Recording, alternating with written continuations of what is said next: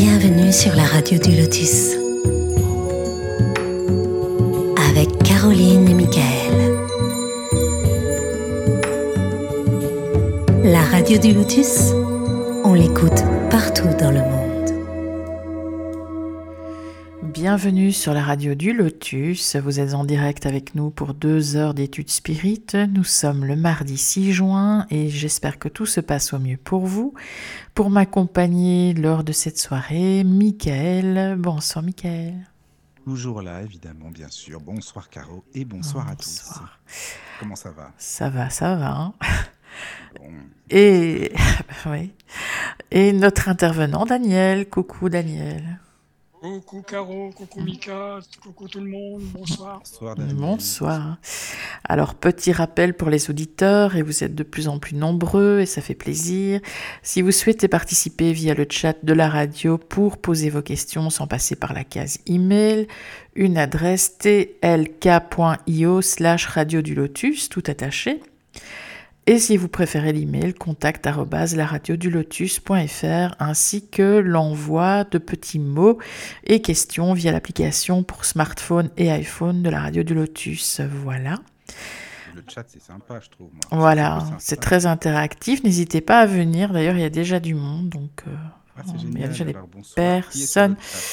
Alors, il y a euh, Cyril, Arnaud, Elias, Charles et moi. bonsoir. Voilà, Super.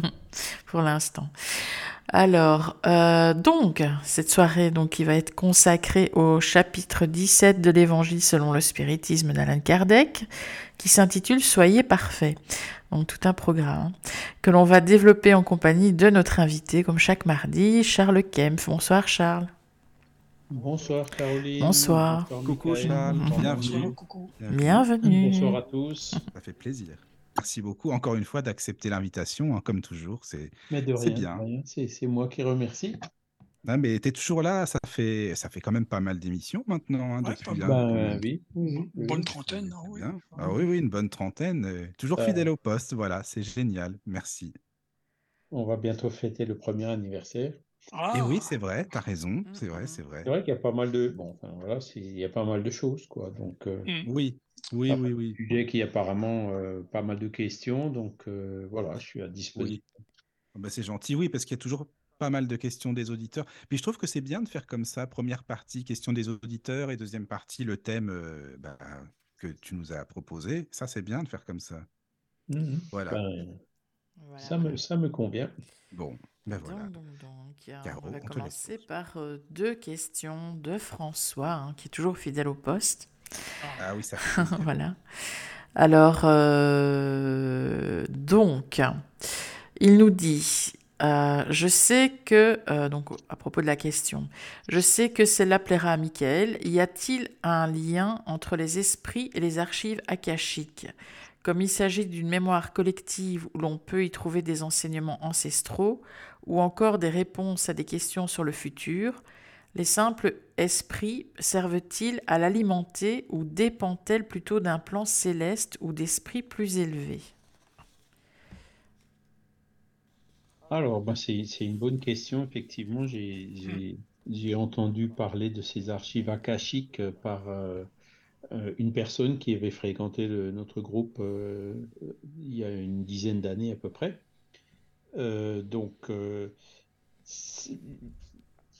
il y a, il y a il y a un lien, hein, puisque les spirites disent que euh, ben, tous, tous les événements passés, quelque part, euh, restent euh, gravés non seulement dans la mémoire de ceux qui, qui, qui sont intervenus dans ces, dans ces événements-là, hein, dans, dans, dans le Père Esprit, l'inconscient, et, qu'on retrouve d'ailleurs dans notre inconscient ou dans notre subconscient, hein, même si on ne s'en rappelle pas dans la vie présente, hein, dans notre conscient de la vie présente.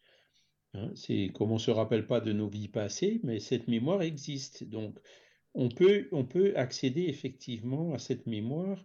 Alors, en allant euh, la chercher en nous-mêmes, hein, en chacun de nous.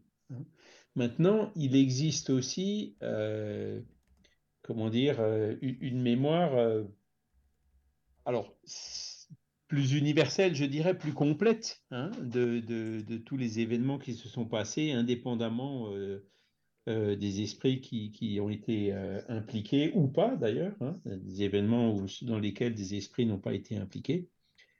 Alors, les références qu'on a par rapport à ces questions-là dans, dans, dans, la philosophie spirit, c'est notamment euh, ben, quand, dans le livre Il y a 2000 ans, hein, ce que j'ai déjà cité plusieurs fois, là où Emmanuel raconte euh, sa vie passée en tant que euh, Publius Lentulus. Donc euh, là, il, dit clairement dans l'introduction que qu'il est allé chercher, il est allé se replonger d'une certaine façon dans ces événements passés, autant dans son, dans, dans, son père esprit à lui, hein, que dans ben, cette, la mémoire des événements qui restent gravés quelque part. Alors, rester gravé, c'est notre manière de dire les choses, parce que on sait très bien aussi que le temps dans le monde des esprits n'est pas n'a pas la même dimension que dans notre euh, espace-temps à quatre dimensions euh, du monde physique qu'on connaît bien. Hein. Euh, le temps dans le monde des esprits est, une, c'est une notion qui est beaucoup plus large. Et donc, euh, dans la question, il disait justement euh, la connaissance des événements passés ou des événements futurs. Hein. donc, c'est là où euh, on, a encore un peu de mal à le conceptualiser, mais je, souligne euh, au passage les efforts faits par un, scientifique hein, qui s'appelle Philippe Guillemont et qui s'intéresse beaucoup à ces questions du temps et même aussi les questions de causalité. Et il en arrive à, à avancer des hypothèses comme ben, la rétrocausalité, c'est-à-dire que le futur influe sur le présent.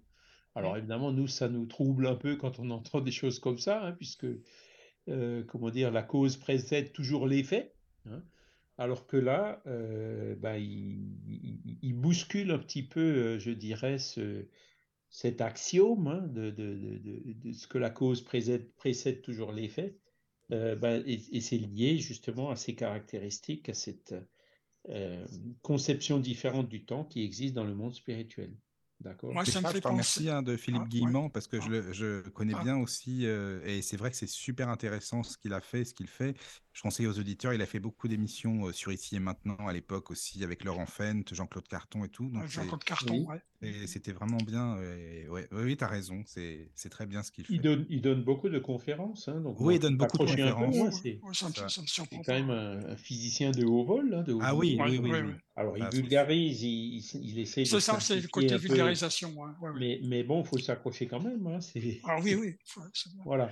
Et, alors, je voulais, oui, alors, oui, pardon, excuse-moi. Et donc, voilà, ce que ce qu'on appelle mémoire akashique, alors je pense que c'est surtout dans la théosophie hein, ou dans l'anthroposophie euh, que, que, cette notion est, est développée.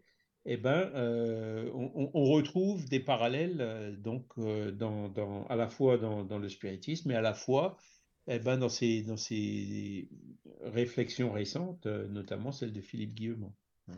Tu vois, ce que je voulais ajouter à propos, alors moi je suis pour le concept de la mémoire universelle. Hein, donc, euh, oui. alors maintenant pour les akashiques, est-ce que selon la vibration hein, de, donc des, de stockage entre guillemets, là je parle un petit, ça fait parler un petit peu comme si c'était de l'informatique, mais bon, et, mais alors selon les vibrations là, que le, de, de, de, cette, de, de, ces informations, forcément, sont pas accessibles à tout le monde ou euh, tu vois, sont stockées un peu différemment, etc. Tu vois, pour pour y accéder, tu vois.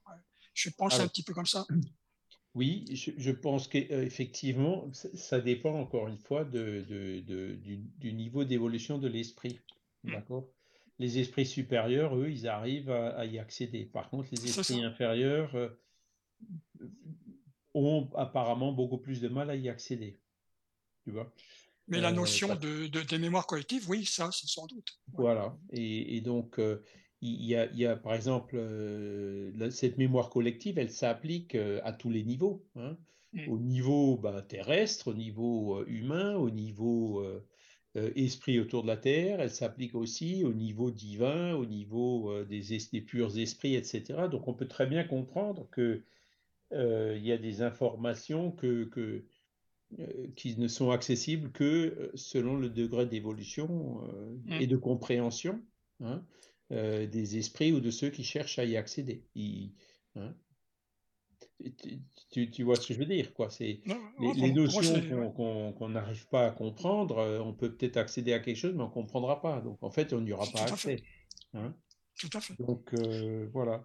Et après, au niveau humain, ben, il y a des personnes qui ont euh, la psychométrie, par exemple, hein, qui, mmh. qui en touchant l'objet qui a appartenu à une personne, arrive à, comment dire, à sentir euh, des, certaines caractéristiques de, la personne à qui l'objet a appartenu, hein, de par les, les vibrations euh, magnétiques, que, hein, l'influence que la personne a laissée sur cet objet, imprégné dans cet objet.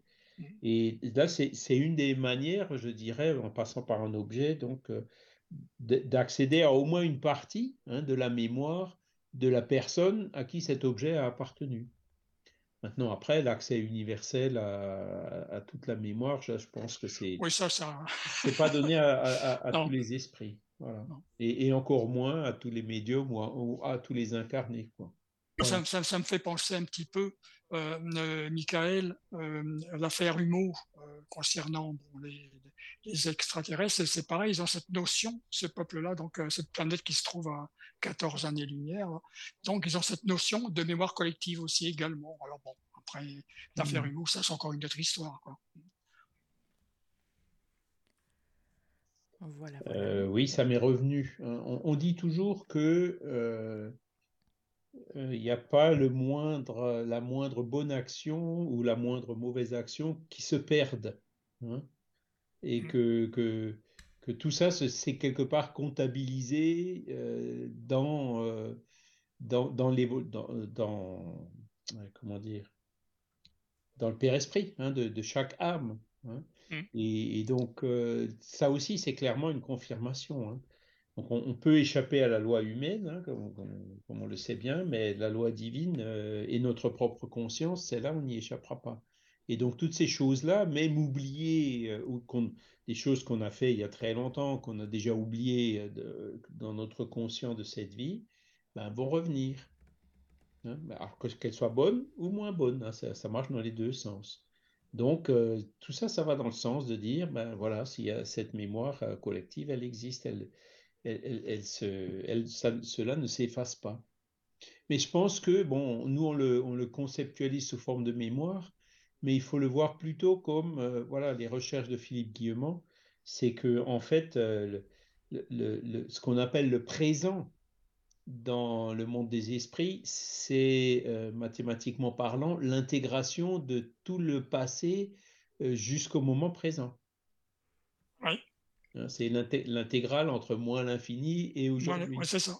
Hein, c'est bon, une manière de parler. Hein. Non, mais euh, ça parle aussi au plan bon, quand on emploie forcément des termes un petit peu mathématiques des fois qui, qui comment qui font comprendre peut-être un peu mieux, je ne sais pas. Tu vois voilà, et donc euh, c'est aujourd'hui on est la somme de, de, tout, de tout ce qui a été fait dans le passé. Hmm. Et donc par exemple, si on a fait quelque chose de mal dans le passé, qu'on l'a réparé, qu'on a fait du bien, eh ben, la somme, elle est, euh, entre guillemets, nulle. Hein, on est bien d'accord.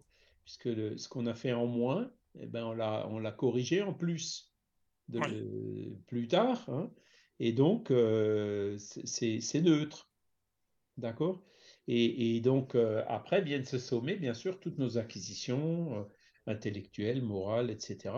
Et donc, le, le, le, résultat de cette, de cette intégrale, entre guillemets, eh ben, c'est notre niveau d'évolution euh, présent.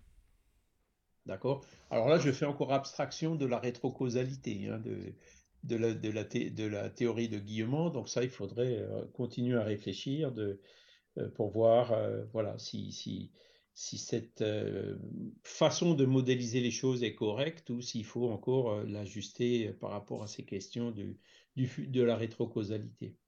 Mais bon, ce ne sont pas des questions simples. Hein, ça... J'avoue que moi-même, je pour vulgariser, c'est, c'est, pas évident. Quoi. Oui. Mhm. Voilà. Alors, ben merci. En, tout cas, merci pour la question de, de, François. voilà, toujours là, ça fait plaisir. Merci. Bon, il en avait une mhm. deuxième. Hein. Ah, mais vas-y, c'est bien, c'est très bien. Donc, lors d'une précédente émission, Charles nous a dit que les personnes homosexuelles pouvaient être des esprits qui avaient gardé la mémoire d'une précédente incarnation dans un autre corps. À l'instar des personnes qui ont une transidentité, peut-il s'agir d'esprits qui viendraient d'une dimension où justement la notion de genre est beaucoup plus fluide que celle de notre plan terrestre? Je suis persuadée que le très cartésien corps scientifique fera tout pour démontrer l'impact de tout un tas de facteurs concordants. On parlera certainement de déterminisme psychologique, sociologique ou de perturbateurs endocriniens. Qu'en est-il de la position des esprits? Merci encore à vous pour tout. Bonne émission amicalement, François. Ah bah non, Charles, vas-y, c'est pointu ces questions à François. Merci Alors pour là, la question. merci déjà, oui, c'est sûr. c'est sûr. Ouais, c'est déjà de- effectivement, donc le genre, hein, masculin ou féminin, n'existe que à l'état incarné. hein. Euh, les esprits n'ont pas de genre. hein. Euh, les esprits, le même esprit peut très bien se réincarner euh, euh, masculin ou féminin. D'accord? Donc ça, c'est euh, quelque chose qui est établi et confirmé euh, par les esprits. Alors, hein, puisque la, reproduction humaine, elle est, euh, entre guillemets, sexuée. hein. Il faut qu'il y ait un accouplement mâle entre un homme et une femme pour pouvoir créer un, embryon hein, par les processus de fécondation bien connus, et dans lequel un esprit vient se réincarner. Et puis donc, euh, on, on connaît très bien aussi ben, les, les, euh, avec les chromosomes X ou Y, ce qui fait que euh, ben, ce sera un garçon, si, si l'embryon sera un garçon ou une fille. D'accord? Alors, c'est vrai qu'il y a des cas euh, qui physiquement ne sont pas aussi déterminés, et puis surtout mentalement aussi dans le mental des gens, des, des esprits qui se réincarnent. hein. Et donc, ce que, ce que j'avais effectivement signalé, c'est puis ça vient de, de- on le voit chez Kardec, on le voit aussi chez Léon Denis, qui dit ben, que euh, si un esprit se réincarne plusieurs fois de suite euh, en tant que femme, par exemple, hein, euh, euh, selon son libre arbitre, selon son choix, euh, selon ses besoins évolutifs, et ben, si la onzième fois il se réincarne en homme, il aura, probablement une tendance un peu féminine. Voyez, et vice-versa. D'accord? Maintenant, euh, le, le- comment dire, l'esprit qui est vraiment évolué, lui, euh, alors c'est pas le cas, hein, nous sur Terre, euh, on n'est pas, la Terre n'est pas le domicile des anges, hein, donc euh, moi le premier. Donc on a tous encore des difficultés ici ou là à s'adapter à un certain nombre de choses, y compris euh, ce genre de changement. Ça doit pas être toujours très facile pour nous, hein, euh, en tant qu'esprit humain au niveau d'évolution de notre planète. Par contre, bon, les, euh, dans les mondes plus élevés, où les esprits euh, élevés qui viennent se réincarner s- s'adaptent très bien euh,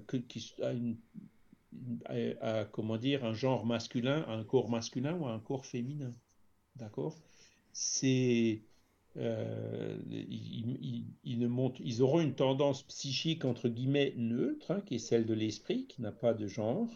Et donc, euh, ben, euh, quand ils seront dans, un camp ou dans l'autre, ça leur posera pas plus de problèmes que ça. D'accord? Euh, par contre, pour nous, esprit humain, on peut comprendre que ça puisse poser effectivement des problèmes, des, quelques difficultés pour s'y adapter, hein, de, toutes les habitudes, les automatismes qu'on a acquis dans un genre. Et ben, c'est vrai qu'on est obligé de travailler pour euh, ben, les changer, les transformer quand on change euh, de genre. Une fois pour plaisanter, j'avais dit Oh, moi, j'aimerais bien revenir en, en blonde, tu vois. Eh ben, Mais bon, c'est vrai que ça. Tu peux. Oui, mais bon, c'est pour dire, tu vois. Tu peux, mais si, mais voilà, alors si tu étais déjà blonde dans ta vie passée, euh, aujourd'hui tu es un, un- un homme, puis si tu redeviens de nouveau femme dans la vie suivante, bon, ça posera peut-être pas plus de problèmes que ça non plus, quoi. Ouais, Hein, c'est, la difficulté, c'est, bon, peut surgir quand euh, la personne se réincarne de- plusieurs fois dans le même genre, et puis après, je dis, ben, attends, il faut aussi que j'évolue pour, pour... Pourquoi on se réincarne en homme ou en femme? C'est parce que il faut connaître les- la, la situation des deux.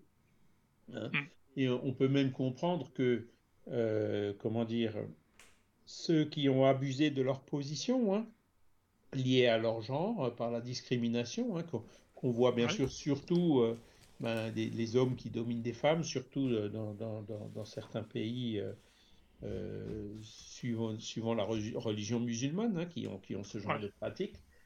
ben, on peut comprendre que ben, l'homme qui, qui, regrette les abus au niveau de ce genre de discrimination puisse, à son choix, pour essayer de corriger ce problème chez lui, se réincarner dans le genre opposé. Hein, ça peut être euh, euh, une difficulté qu'il choisit lui-même justement pour essayer de, euh, enfin voilà, de, sentir dans sa peau ce qu'il a fait subir à d'autres, et donc pour, comme une expiation, et donc pour faire de sorte que il arrive à changer de disposition mentale pour plus réincider dans ce même genre de travers. Hein, donc c'est comme ça qu'il faut le voir. Là, c'est mmh, de, l'apprentissage. Alors moi, les boutades, c'est pareil. J'ai un ami qui est, qui est un peu matérialiste et, et, misogyne. Hein. Euh, et, sur le ton de la boutade, hein, parce que comment, comment faire pour convaincre un matérialiste de spiritualisme, c'est jamais évident. Quoi. Donc j'y allais sous forme de boutade en lui disant Fais gaffe, parce que tu risques de te réincarner en femme euh, en Afghanistan. Alors ça, ça, l'a fait euh, réfléchir. Hein. Ça l'a fait réfléchir. Et, donc, euh, je sais pas si, si ça l'a un peu calmé au niveau de, de, son, de sa misogynie, mais bon, euh, voilà. C'est le but, c'est d'essayer de, de, comment dire, de comprendre ces choses-là et, et, puis d'éliminer tous ces préjugés, tous ces, toutes ces discriminations que, qui, qui, peuvent encore exister dans, dans, dans l'esprit de, de, trop d'humains. Hein. Donc mmh. voilà. Donc euh, après, bon, et c'est vrai qu'il y a des cas un peu entre deux. Euh, on, avait parlé la dernière fois effectivement de, personnes qui vraiment se sentent pas à l'aise du tout, avec aujourd'hui des ressources hein, euh, au niveau chirurgical, hormonal ou autre, pour, pour vraiment changer de genre, quoi. Hein. Bon, voilà, si, si, ça, si, si, ça peut aider l'esprit à évoluer, pourquoi pas hein. L'essentiel, c'est que l'esprit évolue. Voilà. Et c'est vrai que, bon, à l'époque de Kardec, euh, ces, ces, ressources-là n'existaient pas. On cite un autre exemple, euh, par exemple, bon, euh, au niveau de Chico Xavier, hein. c'est vrai qu'il avait, quand on le voit dans les vidéos et tout, on voit qu'il avait une tendance assez féminine. Hein. Et donc, dans, les, débats qu'il y a sur la réincarnation, hein, ça, c'est pour ça que je mets toujours, je dis ces choses-là avec beaucoup de réserve. Il y en a qui disent que Chico, c'est la réincarnation de Kardec. Et Chico lui-même, en fait, il disait qu'il était la réincarnation de Céline Jaffé, qui était une somnambule qui avait aidé Kardec, médium, hein, qui, était, qui avait aidé Kardec à écrire ou à réviser le livre des esprits. Ah. Et eh ben, c'est plutôt la deuxième hypothèse qui paraît plus probable, quoi, parce que du fait de la tendance un peu féminine qu'avait Chico Xavier. Hein. Donc, euh, qui s'est d'ailleurs pas marié. Hein. Divaldo non plus, d'ailleurs. Il s'est il s'est pas marié. Bon, Léon Denis non plus. Ça ne voulait pas dire que qu'ils avaient une tendance. Euh, ben, les trois en fait c'était des, des, des, hommes, qu'ils avaient une tendance féminine. C'est pas ça que ça veut dire. Mm. Mais euh, bon, euh, voilà, c'est. Il y, a tout un tas d'éléments qu'il faut prendre en compte. Hein. J'allais te poser la question pour Léon Denis justement. Ouais, chacun qui qui ensuite, euh, voilà, le connais-toi toi-même, hein, poser des questions, essayer de comprendre, de voir les tendances qu'on a, qui peuvent nous donner des indications, euh, nous permettre de comprendre, ben oui, si, effectivement, euh, je, pense que j'étais du sexe opposé dans ma vie passée. Hein, ça peut, on, peut arriver à, comment dire, à comprendre un certain nombre de choses qui nous concernent euh, par euh, ce genre, euh, ce genre de raisonnement, par ce genre d'observation quand on s'observe soi-même. Après, bon, c'est vrai qu'au niveau de la psychologie de la psychiatrie, bien sûr, ils tiennent pas compte de l'esprit, ils tiennent encore moins compte de la réincarnation, évidemment. Mais bon, il y a peut-être des pistes à explorer aussi de ce côté-là. Mm. Le futur. Oui, sûrement, c'est possible. En tout cas, merci pour la réponse. Il y a une question sur le chat de, tu le vois sûrement, de Cyril. pour oui, toi, Charles. Oui. Alors, je la lis Vas-y. ok. Euh, bonsoir, donc c'est Cyril. J'ai une question, mais peut-être ce n'est pas le sujet de ce soir. Oui, mais là, de toute façon, on est dans les questions vastes. J'avais écouté votre podcast sur les manifestations. Je vois le même défunt au pied de mon lit, mais inconnu au bataillon et aucune communication. Pourquoi? Ah, donc euh, ça veut dire que Cyril voit en fait un défunt, toujours le même, qui revient euh, apparaître euh, le soir dans sa chambre, hein, c'est ça? Et donc il ne le reconnaît pas, c'est ça? Mais inconnu au bataillon, donc je suppose qu'il ne le connaît pas. Voilà. Ben, Cyril, il faut continuer à observer. hein. Il faut effectivement lui parler en disant que lui proposer ben, de, de l'aide et puis lui, lui- lui poser la question, euh, voilà, s'il peut, euh, par un biais ou par un autre, euh, dire pourquoi il est là et qu'est-ce qu'on, qu'est-ce que, qu'est-ce que vous ou qu'est-ce que on peut faire pour lui. Vous voyez? C'est... Alors, vous le, vous le reconnaissez pas, c'est peut-être parce que c'est un esprit que vous avez connu dans une vie passée et puis pas dans celle-ci. hein. Voilà. Alors après, il y a ça aussi, effectivement. Est-ce que, est-ce que cet esprit semble plutôt bienveillant ou semble plutôt malveillant? Ben, ça, il, dit que non. Ouais, à son apparition, oui, le, complément de la question. C'est, plutôt, c'est flippant, donc ça veut dire que euh, ça vous inquiète. Ben, dans ce cas-là, euh, ben, c'est peut-être effectivement une entité de, de, de- que vous avez, une, une personne que vous avez connue dans une vie passée et puis qui n'était pas forcément un ami à vous. hein. Donc, euh, et ben là, euh, pareil, hein, c'est euh, le meilleur recours, euh, re- la meilleure ressource, c'est encore la prière, hein, prière pour les esprits qui nous veulent du mal. hein. Et ou- ou rendre le bien pour le mal, aimer nos ennemis, comme on avait dit, dit euh, la semaine passée un petit peu. Donc, il faut e- essayer d'être- bienveillant avec lui, il faut essayer de l'aider à, à- à évoluer. Il est peut-être là parce qu'il a besoin d'aide. Et donc, à partir du moment où l'aide peut lui être apportée, euh, ben, il s'en ira. euh, Alors c'est un, défunt de- du, du lieu même, peut-être aussi. non? Après, ça peut être effectivement un esprit lié au lieu, ça peut c'est- un esprit qui est lié à nous d'une vie passée, ou un esprit qui est lié au lieu, ou, ou tout simplement un esprit qui passe par là et qui se rend Ouais. compte que qu'il est aperçu par, euh, par Cyril, et donc euh, bah, qui, qui, qui essaye de, de, de- et qui est lui-même peut-être euh, stressé, hein, qui a besoin d'aide, et donc qui, qui cherche, euh, tout simplement, il cherche de l'aide. hein. Donc le fait, euh, si on peut l'aider,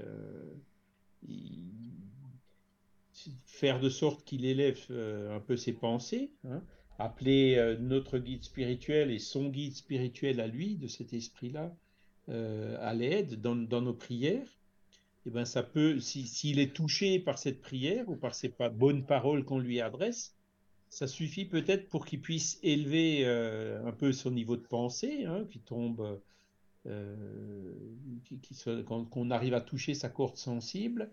Et à partir de là, ben, il pourra peut-être percevoir euh, son guide spirituel ou d'autres esprits qui sont là pour venir le chercher, pour venir le secourir.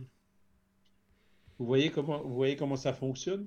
Alors, l'exorcisme, ça marche pas. hein. Le vadre rétro satanas, en plus de pas être charitable, euh, charitable, ça ne marche pas. Ce qui marche, c'est euh, l'amour du prochain, quoi. Essayer de, d'aider cette entité. S'il est là, ben il est là, puis voilà. euh, si c'est lié à nous, ben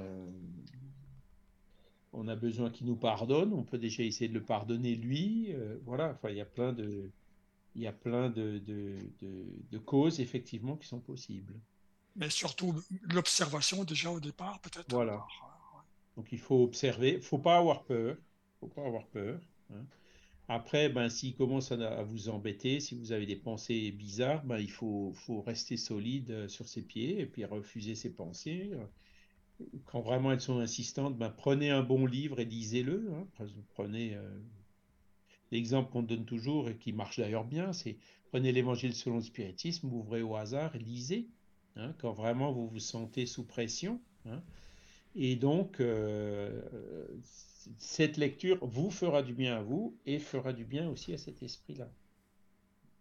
Et puis avec le temps, euh, ça passera, hein, c'est pratiquement sûr.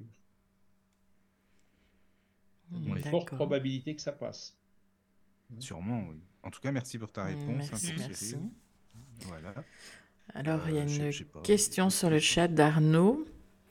qui demande un esprit qui fait bouger un objet, se font-ils dans la matière de l'objet ou est-il autour? Alors, Kardec, il explique bien comment ça fonctionne. C'est-à-dire que pour qu'un esprit puisse faire bouger un objet, il faut qu'il y ait, euh, il faut qu'il ait à sa portée un médium à effet physique. Ce médium à effet physique euh, dégage euh, du, fluide, hein, de l'ectoplasme, et c'est donc l'esprit qui veut faire bouger l'objet qui, en combinant son fluide à lui, spirituel à lui, avec le fluide matériel, l'ectoplasme cédé par le médium, enveloppe l'objet de ce fluide et lui donne comme si c'était une vie factice. C'est-à-dire qu'à partir du moment où l'objet est enveloppé, entre guillemets, eh ben, il peut le faire bouger, il peut le rendre invisible, il peut faire un certain nombre de choses. Voilà. Alors ça dépend de l'esprit. Hein. Il faut qu'il y ait, euh, y ait un, médium à effet physique pour que ça fonctionne. Parce que Kardec, il demandait, bon, euh, alors l'esprit, il matérialise ses mains, et en matérialisant ses mains, il soulève l'objet. Et donc, euh, c'est l'esprit des races, je crois, qui lui disait non, non, c'est pas comme ça que ça marche. En fait, il, enveloppe l'esprit. donc, il met autour de, il met autour de l'objet donc euh, euh, son fluide à lui combiné avec le fluide matériel du médium. Et c'est grâce à ça que ben, l'objet, une fois entouré de ces deux éléments, obéit en quelque sorte à sa volonté. Sinon, il peut pas bouger. S'il n'y a pas de médium, c'est pas possible, par exemple, c'est ça? Il n'y a pas de médium à effet physique. Il peut, s'il n'a pas d'ectoplasme, il ne pourra pas faire bouger l'objet. D'accord. oui. Alors c'est dans, vous le trouverez ça dans le livre des esprits. Hein, les, quand il parle des effets physiques, vous verrez, euh, il y a euh, un dialogue euh, avec, je crois, Saint Louis et aussi un autre avec Eraste où ils expliquent bien comment ça fonctionne. D'accord. Bah, merci. Mhm. Alors, euh, il y avait une question ben, d'une personne que j'ai rencontrée, en fait. Euh, mhm. Donc, euh, elle avait une question un peu particulière. mon époux s'est suicidé devant moi par, par arme à feu. Quelque temps après sa mort, j'ai remarqué quelques manifestations, table de chevet de son côté ouverte, odeur de cigarette, est-ce menaçant? Comment réagir? Comprendre si c'est positif ou pas en sachant qu'il est parti dans une colère énorme. Ah, oui, alors ça c'est. En fait, je connais le sujet. Ils étaient en train vraiment de se disputer et, voilà. Ça c'est vraiment bon. C'est euh, des situations euh, dramatiques et éprouvantes. Hein. donc déjà, euh, ben, on envoie toutes nos bonnes, euh, nos meilleures pensées envers euh, votre ami qui a subi ça et mhm. aussi envers euh, mhm. l'esprit de, qui a commis cet acte malheureux, hein, parce que là, ce sont des situations difficiles et effectivement, ce genre de situation dramatique peut ensuite donner lieu à un certain nombre de perturbations comme, comme celles qu'elle a signalées. Hein. Donc, ben, dans, ces sujets-là, là, par contre, il faut du temps et de la prière. Euh, alors, prière euh, pour bien sûr euh, l'âme qui, l'esprit qui s'est suicidé, hein, parce qu'il se retrouve dans une situation extrêmement compliquée de l'autre côté. Et puis prière aussi pour la personne qui, qui a assisté à, une telle chose, quoi, qui ça doit être quand même traumatisant et psychologiquement très très lourd, dur à supporter, il peut y avoir de la culpabilité, il peut y avoir plein de choses. Donc euh, euh, voilà, il, faut vraiment aider euh, les deux personnes. Hein. Mmh. L'esprit et puis aussi ben, la personne survivante, hein, parce que je, me mets un peu à sa place. Mmh. Il y a beaucoup de colère. Et en fait, c'est un, un manipulateur de première classe. Et elle mmh. m'a même dit qu'elle pense qu'il a été jusqu'au bout de sa manipulation en faisant ça, quoi. Oui, ben, malheureusement, hein, malheureusement, mmh parce que c'est vraiment le bout de la manipulation vis-à-vis d'elle. Alors c'est bien qu'elle le voit comme ça, mais euh, pour lui, ça a vraiment joué contre lui, quoi. Hein. C'est ça qu'il faut voir, hein, la situation des, des, esprits qui, qui, se sont suicidés, surtout d'une manière comme ça. Euh, elle est difficile de l'autre côté, hein. très très difficile. Mhm.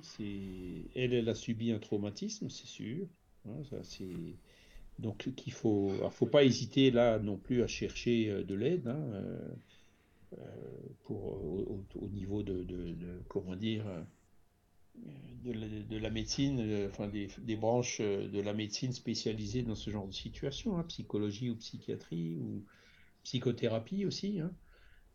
mais bon, après, complété par des prières. Alors euh, pareil, hein, on peut, le, livre, euh, le dans l'Évangile selon le spiritisme, le dernier chapitre, c'est le recueil de prières. Et eh ben, vous verrez, il y a des prières pour les suicider. il y a des prières aussi pour soi, hein, quand on est dans une situation difficile. Hein. Des prières pour les guides spirituels, pour qu'ils puissent venir nous aider. Euh, donc ça, les prières, ça va forcément aider, forcément. Et puis bon, voilà, heureusement, enfin, elle le voit dans, dans, une situation, bon, voilà, si c'était un, comment dire, euh, le fait qu'elle qu'elle euh, qu'elle dise que voilà que c'était un manipulateur, etc. Bon, prouve que c'était une situation qui n'était pas facile et puis que elle de son côté, euh, voilà, c'était pas, je dirais, ça aurait pu être beaucoup plus difficile encore si vraiment euh, ça aurait été un coup de tête lié à peut-être euh, euh, quelque chose qu'elle aurait pu dire et qui l'aurait choqué outre mesure, mais ça semble pas le cas. Donc voilà, ça soulage un petit peu le, la situation de la personne survivante. Enfin bon, dans ces cas-là, il faut toujours beaucoup de prières. Oui, mais je pense qu'elle doit passer par un stade intermédiaire parce qu'elle a vraiment beaucoup, de colère. Hein. Ben voilà, donc euh, il faut effectivement, euh, la colère, ça, ça ne l'aidera pas. Hein. Alors, à long terme en tout cas. À court terme, peut-être, ça peut être euh, un moyen de, de sauvegarde ou, d'échappatoire, hein. mais à long terme, ça l'aidera pas, hein, ça c'est clair. Mm. Bon, après, si c'est que des désagréments du genre la table de chevet avec la porte ouverte, des choses comme ça, bon, c'est encore gérable, quoi, parce que de toute façon, euh, l'âme qui s'est suicidée, elle, a quand même perdu beaucoup. Enfin voilà, elle est dans une situation difficile et de trouble. Hein. C'est sûr. Bah, je lui ai même la question parce que je me disais, table de chevet, c'était la sienne, d'autres euh, meubles aussi qui lui appartenaient. Je me dis, euh, t'es sûr qu'il n'a pas laissé une lettre quelque part, mais qu'il essaie de te montrer où ça pourrait être? Parce que, enfin voilà, mais elle me dit qu'elle a rien trouvé. Hmm. bon, ce sont vraiment des situations dramatiques, hein, et donc il faut avoir beaucoup de, de, tact, beaucoup de compassion, beaucoup d'amour. Et, et on, va tu, nous enverras, tu m'enverras par mail les noms, hein, on les mettra dans les groupes de prière. Mhm. Euh, pour qu'on puisse aussi, nous, de notre côté, euh, l'aider elle et puis l'aider lui. Mhm. D'accord. Faire, faire, le possible. Dans des cas comme ça, il faut c'est vraiment l'amour, euh, la charité. Voilà, faut, faut vraiment tout faire, tout faire tout ce qu'on peut euh, pour les aider. D'accord, bah merci. Voilà, je n'ai plus de questions. On peut passer au sujet. Eh ben oui. voilà. Euh, la semaine dernière, on avait vu donc aimer son prochain comme soi-même. Hein. Oui. Voilà. Donc euh, cette loi d'amour, hein, donc euh, on avait vu aussi l'opposé qui était l'égoïsme. Hein. et j'avais un peu, en, commençant la, dernière fois, j'avais dit bon, c'est vrai que ça paraît tout ça, ça paraît bien beau, ça paraît un peu gentil, ça paraît bisounours, mais bon, j'avais quand même expliqué que par le raisonnement, hein, autant que faire se peut, que ben, c'est le seul avenir durable de notre planète, de l'humanité sur notre planète, on est bien d'accord. Euh, le monde de régénération vers lequel on va, hein, ben, c'est un monde dans lequel euh, il y aura plus d'amour, où les gens aimeront davantage, euh, hein, appliqueront davantage ce genre de préceptes que Jésus est déjà venu nous donner il y a 2000 ans et qu'on retrouve d'ailleurs dans, dans, les principes de base de toutes les religions. Hein. Donc ce sont ces fameux principes de morale universelle qui, sont venus et revenus et revenus plusieurs fois et qui sont revenus encore une fois dans, les, dans les messages des, esprits qui sont venus se communiquer au milieu du XVIIIe siècle. Hein qui ont clairement dit, euh, voilà, la morale qu'on enseigne, elle n'est pas nouvelle. Jésus, vous avez déjà tout dit, par exemple, hein, Jésus, et vous retrouverez les mêmes choses donc ailleurs. Hein. Je dis toujours ça parce que, bon, euh, il peut y avoir des personnes bouddhistes ou, juives ou, musulmanes qui nous écoutent. Hein. donc, euh, quand, quand, on parle de Jésus, quand je parle de Jésus, je parle comme un exemple. mais c'est pas le seul. Il y a plusieurs esprits élevés comme lui qui sont descendus sur la terre, hein, comme Krishna, Socrate, Gandhi, Mahomet et d'autres, euh, qui, sont venus apporter en fait un, message tout à fait similaire. Donc, euh, euh, et ce qui, peut différer, ben, c'est le niveau d'information en fonction de, l'époque où c'est venu, hein, de, la compréhension des gens. Euh, ce qui, ça peut aussi être euh, la clarté du langage avec des interprétations qui peuvent varier, euh, comme on le voit d'ailleurs dans toutes les religions. Hein. Il y a plusieurs religions chrétiennes, il y a plusieurs courants aussi dans l'islam. Hein. et donc, mais quand on remonte chaque fois à la base, hein, ce genre de message, aimer, vos, aimer son prochain comme soi-même, ou même aimer vos ennemis, on, on, les retrouve dans pratiquement toutes les religions. Et donc, euh, ce qui est intéressant dans ce chapitre qu'on va voir aujourd'hui, qui est un petit peu la, continuité, c'est ok, bon, aimer c'est bien, mais comment est-ce qu'on, c'est quoi aimer? Qu'est-ce que c'est que l'amour hein? Il y a beaucoup de personnes qui, avec un grand A évidemment, beaucoup de personnes euh, ont posé euh, cette question pour dire tout ça c'est bien, c'est de la théorie, mais en, pratique je fais quoi? Et puis le soyez parfait, ben, c'est un peu ça. Euh, puisque euh, dans ce chapitre, hein, Soyez parfait, euh, le premier sous-chapitre qui est justement les caractères de la perfection. Hein, ben, il rentre dans des cas assez précis, hein, et notamment l'homme de bien qu'on va voir d'ici peu, où il dit, ben, dans, différentes situations de la vie, dans différentes questions qu'on peut se poser à différents moments de notre existence, euh, quelle est la, meilleure réponse, quelle est la meilleure attitude à adopter? Donc c'est vraiment très pratique, hein, puisque ça nous concerne dans le quotidien. Et donc pour revenir euh, à ce message de base, hein, c'est donc euh, Jésus qui, avait dit aimez vos ennemis, hein, faites du bien à ceux qui vous haïssent, priez pour ceux qui vous persécutent et qui vous calomnient. D'accord? Donc, ça, c'est vraiment le. Euh, comment dire Le summum de l'amour. Hein. Aimez vos ennemis. Hein. Bon, évidemment, euh, Kardec, il met tout de suite un bémol derrière. Ça, il dit ça veut. Aimer vos ennemis, ça veut pas dire avoir pour ses ennemis la même affection qu'on peut avoir pour des personnes amies, pour des personnes avec lesquelles on s'entend bien et on a de bonnes affinités. C'est pas ça que ça veut dire. Hein. Aimer nos ennemis, ça veut déjà dire ben, ne pas se venger, hein, et ensuite euh, euh, leur, essayer de leur faire du bien. Hein. faites du bien à ceux qui vous haïssent. Parce que, euh, comme je l'ai déjà dit la dernière fois, si en priant par exemple hein, et en faisant du bien à nos ennemis, on arrive à toucher leur corde sensible, ils seront peut-être touchés et ils cesseront d'être nos ennemis et ils cesseront peut-être de nous haïr on voit que ça aura aidé notre ennemi et ça nous aura indirectement aidé nous aussi, puisque d'un ennemi, euh, on fera quelqu'un qui deviendra neutre, ou voire même qui deviendra ami. D'accord? Donc aimer ses ennemis, c'est dans notre intérêt de le faire. Là, c'est quand, ça, c'est quand j'applique le raisonnement, quoi. Mais le mieux, c'est que quand ça devient vraiment un réflexe, et puis qu'on le fait euh, de façon entre guillemets naturelle. Euh, euh, voilà, de, façon non calculée, quoi, sans chercher notre, chercher d'abord le bénéfice de cette personne avant de chercher le nôtre. D'accord? Alors, il continue, Jésus continue en disant, car si vous n'aimez que ceux qui vous aiment, quelle euh, récompense en aurez-vous? Les publicains ne le font-ils pas aussi? Et si vous ne saluez que vos frères, que faites-vous cela en plus que les autres? Les païens ne le font-ils pas aussi? Donc euh, c'est vrai que si on n'aime que ceux qui nous aiment, bon, bah, ça c'est facile. Hein.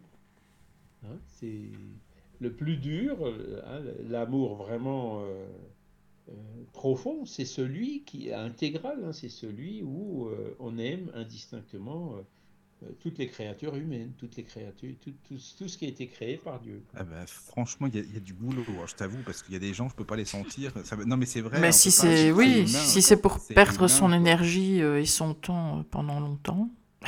C'est ça, quoi. C'est dur. Bah, hein. Mais après, c'est vrai que c'est important, je suis d'accord, hein, évidemment, bien sûr que mais il y a des fois, tu te dis, bon, bah, ces personnes-là, on va leur donner une chance. Et puis encore, et puis finalement, tu t'aperçois que tu te fais toujours avoir. Donc, il y a un moment où il faut laisser tomber. Enfin, moi, je suis comme ça. Après, il y a des gens, je t'assure, hein, j'ai essayé. Et bon, à chaque fois, je me... j'ai compris que c'est pas la peine avec eux. Je... Non, c'est bon, je laisse tomber. C'est ça. C'est-à-dire que, euh, bon, une personne qui, qui, a des vues complètement différentes euh, que nous ou que toi, hein, Michael, par rapport à un travail à faire, c'est clair que tu peux pas, tu pourras pas travailler avec une personne en qui tu fais pas confiance et une personne qui a des vues différentes des tiennes. Donc, dans des cas comme ça, effectivement, il vaut mieux euh, que, tu cherches plutôt des personnes qui sont en affinité, qui sont d'accord avec ta manière de voir, pour pouvoir travailler efficacement. Parce que euh, dans le cas contraire, ça ne fonctionnera pas. Il y en a toujours un qui voudra aller à droite et l'autre à gauche, et il y aura des frictions et on n'arrivera pas à avancer. Tu vois ce que je veux dire? Par contre, une personne qui te fait du mal ou voilà quelqu'un qui t'a escroqué ou bon, euh, tu peux pas revenir en arrière. Bon ben, euh, ben qu'est-ce que tu as de mieux à faire? Garder la rancœur envers cette personne? La rancœur, elle va, elle nous ronge.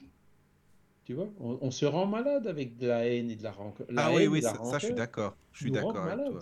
Oui, Donc, oui. Il ne faut pas garder. Hein, et se venger, c'est encore pire. Encore pire, ouais. oui. Parce oui, que oui. Tu, tu fais oui. de façon froide et préméditée ce que la personne a peut-être fait euh, de façon inconsciente ou sur un coup de tête euh, ou par inattention. Tu, tu oui. vois ce que je veux dire? Bah, c'est non, mais ça c'est vrai. Mais il y a des fois c'est tellement calculé. Bon, voilà, quand c'est comme ça, non, je souhaite de rien du tout. Je, je suis indifférent, je fais ma vie, puis personne n'a fait la sienne, et puis voilà quoi, tout simplement. Voilà. Euh, donc ça, euh, donc c'est tout à fait compréhensible, mais euh, en, en, en, lui souhaitant le meilleur, tu vois. L'autre personne fait sa vie et puis oui, lui oui, dis oui. bah, que Dieu t'accompagne. je te souhaite beaucoup de chance et de réussite, et puis voilà. Ah bah je suis pas encore à ce point-là par contre. Je dis, tu bon, vois, ça c'est. Oui, oui, non mais je bien. Hein, oui, c'est vrai. Ça dépend vrai, des cas, ça dépend des gens. Oui, c'est oui, oui. toujours pareil, quoi. Ça te coûte quoi? Ça te coûte. Bah c'est clair que ça, t'as raison, ça coûte rien, c'est sûr. Ça, c'est sûr. Ça t'aide à effacer, euh, justement, à surmonter les éventuelles rancœurs ou euh, ces boulets qui en fait te, te, te portent plus préjudice à toi qu'à la personne envers lesquelles ça, ça, lui portera aussi préjudice, hein, parce qu'envoyer des mauvaises pensées vers quelqu'un, on sait que ça, que, ça, que ça porte préjudice à cette personne. Hein. Et d'ailleurs, en faisant ça, euh, on fait du mal. Donc, quand on fait du mal, on s'endette. Oui, on va être obligé ouais. de le racheter un jour, tu vois. Ouais, hein, et, et, revenir avec quelqu'un avec lequel on ne s'entend pas uniquement parce qu'on lui a balancé des mauvaises pensées le restant de sa vie, euh, il vaut mieux éviter, tu vois. Là encore, je, je calcule un peu il ne faut, il faut pas calculer. Le calcul, c'est uniquement fait pour comprendre, et ensuite, il faut le faire de façon, avec le cœur, de façon naturelle, tu vois Oui, c'est ça. Sans rien attendre en retour. Mais dès que tu commences à réfléchir, tu te rends compte que ben, c'est dans ton intérêt, hein, le lâcher prise, le pardon, effacer les rancœurs, euh, surtout ne pas se venger, pas commettre le mal nous-mêmes. Tu vois oui, oui, ça c'est vrai ça, que ça sert, à, ça sert à rien de toute si façon. tu veux évoluer, tu peux pas faire ces choses-là. Mmh, c'est ça. Donc il faut le voir comme ça. Maintenant, après, euh, voilà, tu n'auras pas envers ces personnes-là la même affection que tu as envers, des, envers euh, mais je sais pas pourquoi, mais ça me, ça me dérange plus, enfin, euh, ça me choque plus avec les, les, gens qui ont été ensemble. Tu vois, quand tu vois des ex qui se déchirent et tout, qui se font les pires crasses, quoi, tu te dis, mais ils ont été ensemble mmh. dans la vie, ces gens-là, quand même, quoi. Je veux dire, s'ils se sont pas aimés, pourquoi ils étaient ensemble alors que je pense, enfin, j'imagine que oui, il y a un moment. Et tu vois, je me dis, mais comment on peut faire des trucs de, bah, des crasses comme ça à des gens avec qui tu as été euh, hyper proche, quoi. Enfin, moi, j'ai ah, du mal avec ça, je t'avoue. Mais bon. Voilà, donc le fait de se séparer euh, là aussi, hein, c'est compréhensible. Hein. Oui. Quand ça se passe mal, euh, quand on se rend compte qu'il n'y a, qu a, a, plus d'amour, quoi, hein, ou qu'il y a une indifférence, ou ben, c'est clair qu'il vaut mieux se séparer que de rester ensemble. Par contre, là aussi, il vaut mieux le faire en bon terme. En, souhaitant le meilleur à chacun, et puis voilà. Mm. Le, faire sous un, sous un plan. Alors c'est sûr qu'aujourd'hui, avec les séparations de biens, il y a des avocats qui s'en mêlent et qui vont chaque fois. je, connais plusieurs situations comme ça, hein, des avocats qui mentent pour essayer de tirer la couverture. Ouais, ouais, ouais, c'est vrai. Il y a des choses abominables. En fait, c'est des avocats qui tirent la couverture à eux. Enfin, je suis un peu méchant avec les avocats, ils sont pas tous comme ça bien sûr. mais, mais moi, j'ai vu des cas où c'était flagrant, quoi. Ils auraient mieux fait de s'entendre, hein, parce que tout, tout l'argent qu'ils ont dépensé pour les avocats, euh, euh, il n'y a que les avocats qui en sont sortis gagnants. Hein. Donc euh, voilà, autant le faire en bon terme, en disant voilà, bon, ben, il vaut mieux se séparer et puis le, faire entre guillemets à l'amiable. On est bien d'accord, hein, Michael Parce qu'effectivement, comme tu dis, quand les voix qui s'entre-déchirent et tout. Mais c'est ça, quoi. C'est ça. Alors, c'est vrai que des fois, il y a des conflits, des questions difficiles, qui c'est qui aura la garde des enfants, etc. Par exemple. C'est pas toujours simple. Hein. Non, c'est pas simple, mais bon, en plus, c'est encore pire pour des enfants. Enfin bon, parce qu'eux, ils sont pour. Oui, quand euh, il y a des enfants qui rentrent en jeu, ça, c'est. non. Ou, même quand c'est des familles, tu as des parents. Euh, en général, hein, non, mais c'est ça. surtout quand c'est conflictuel. Quand, euh, c'est ça. L'enfant, il va chez un qui parle mal de l'autre, et puis ensuite il va ah chez l'autre qui parle mal voilà. de l'autre. Ça, c'est dans la tête du gamin, quoi. Par contre, si ça se fait à l'amiable en disant, bah tiens, tu vas chez papa ou tu vas chez maman. Oui, c'est sûr, euh, c'est différent. Ça se passera beaucoup mieux, c'est clair. Mmh. Mmh, c'est vrai. ou même quand tu as des familles, les parents euh, avec les enfants ou les frères et sœurs et tout, c'est quand même le bas. Enfin, je veux dire, c'est encore pire quand c'est la famille, quoi. Ben oui, oui, oui, oui, C'est vrai que des fois dans la famille, il y a aussi des mésententes. Euh, mmh. des, hein. C'est pas facile. Ça arrive. Hein. Et donc, ben voilà. Euh, donc tu vois, Jésus, il y a 2000 ans, aimez vos ennemis, faites du bien. Voilà. Donc, on voit déjà des applications très concrètes euh, ah aujourd'hui, hein, dans l'actualité. Mmh, mmh. c'est vrai. Voilà. Et donc, Jésus y conclut en disant Soyez donc vous autres parfaits comme votre Père céleste est parfait. Alors, cette dernière phrase, elle est un peu, euh, comme je l'ai dit aussi la dernière fois, parfait, la perfection, c'est que Dieu qui l'a. Hein. Nous, on, sera, euh, on se rapprochera de la perfection, mais on n'atteindra jamais la perfection absolue, on est bien d'accord. Les purs esprits sont des esprits euh, extrêmement évolués, mais ils sont pas, ils n'ont pas la perfection absolue comme Dieu. D'accord?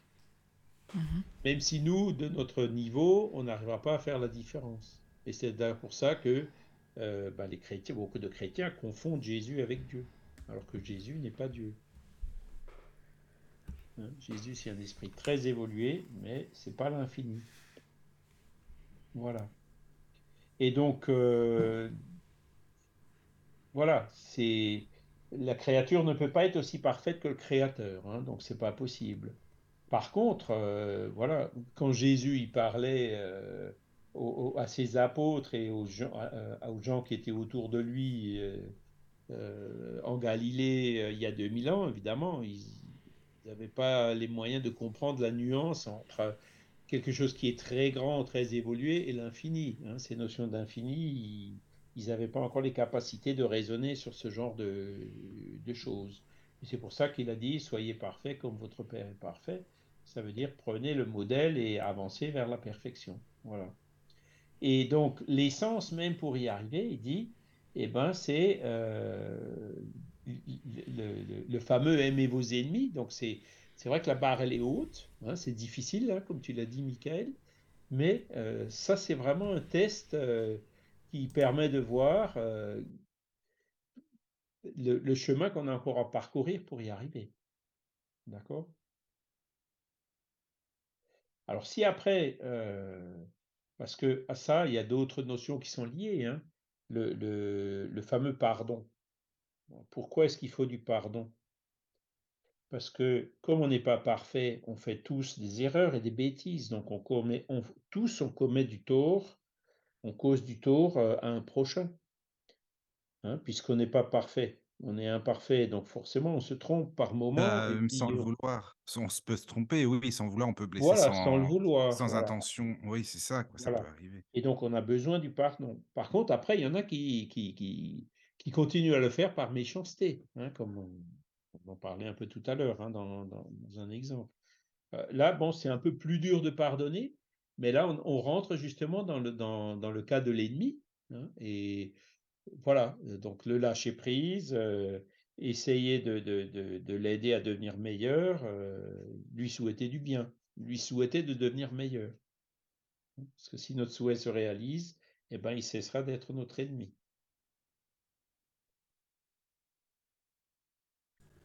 Voilà. Alors, on, va euh, avancer un peu. Ça, c'est un peu les, les, C'est le début, quoi. C'est les considérations générales. Hein, c'est un critère euh, qu'il a mis. Hein. Donc, euh, alors la bienveillance, la charité, hein, qui fait partie justement de cet amour du prochain, être charitable envers, envers un ennemi. Ben, la définition de la charité, je, je vous rappelais, c'est le BIP. la bienveillance, l'indulgence et le pardon. Bienveillance, ben, c'est vouloir le bien euh, des autres. L'indulgence, c'est ben, de comprendre que la personne, elle n'est pas parfaite et puis qu'elle peut se tromper, etc. Et le pardon, c'est ben, comme elle n'est pas parfaite, qu'elle peut se tromper, elle peut avoir causé du tort.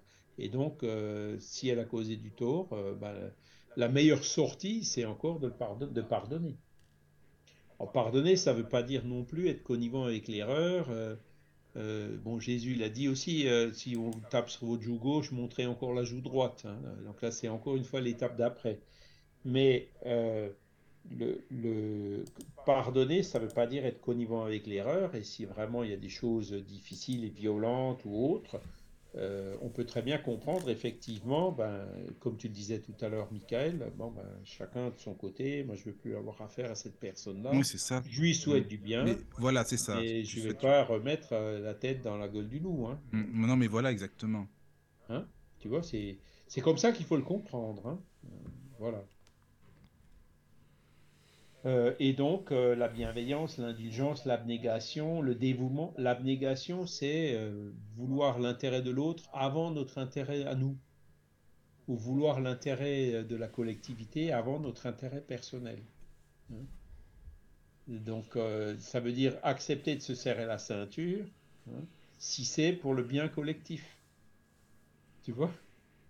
Et, ça, c'est donc ah. l'abnégation, on est dans, l'opposé de l'égoïsme. L'égoïsme, c'est moi d'abord, les autres, je m'en fiche. Il faut dire ça aux politiciens, Charles, par contre, ça, c'est sûr. Aussi, oui, aussi. déjà aussi, quoi. Non, mais c'est vrai, c'est vrai, en plus. Mais entre autres, hein. Euh, il faut, pas toujours regarder les politiciens, il faut, aussi qu'on se regarde nous-mêmes. Hein. Ah bah oui, bien sûr.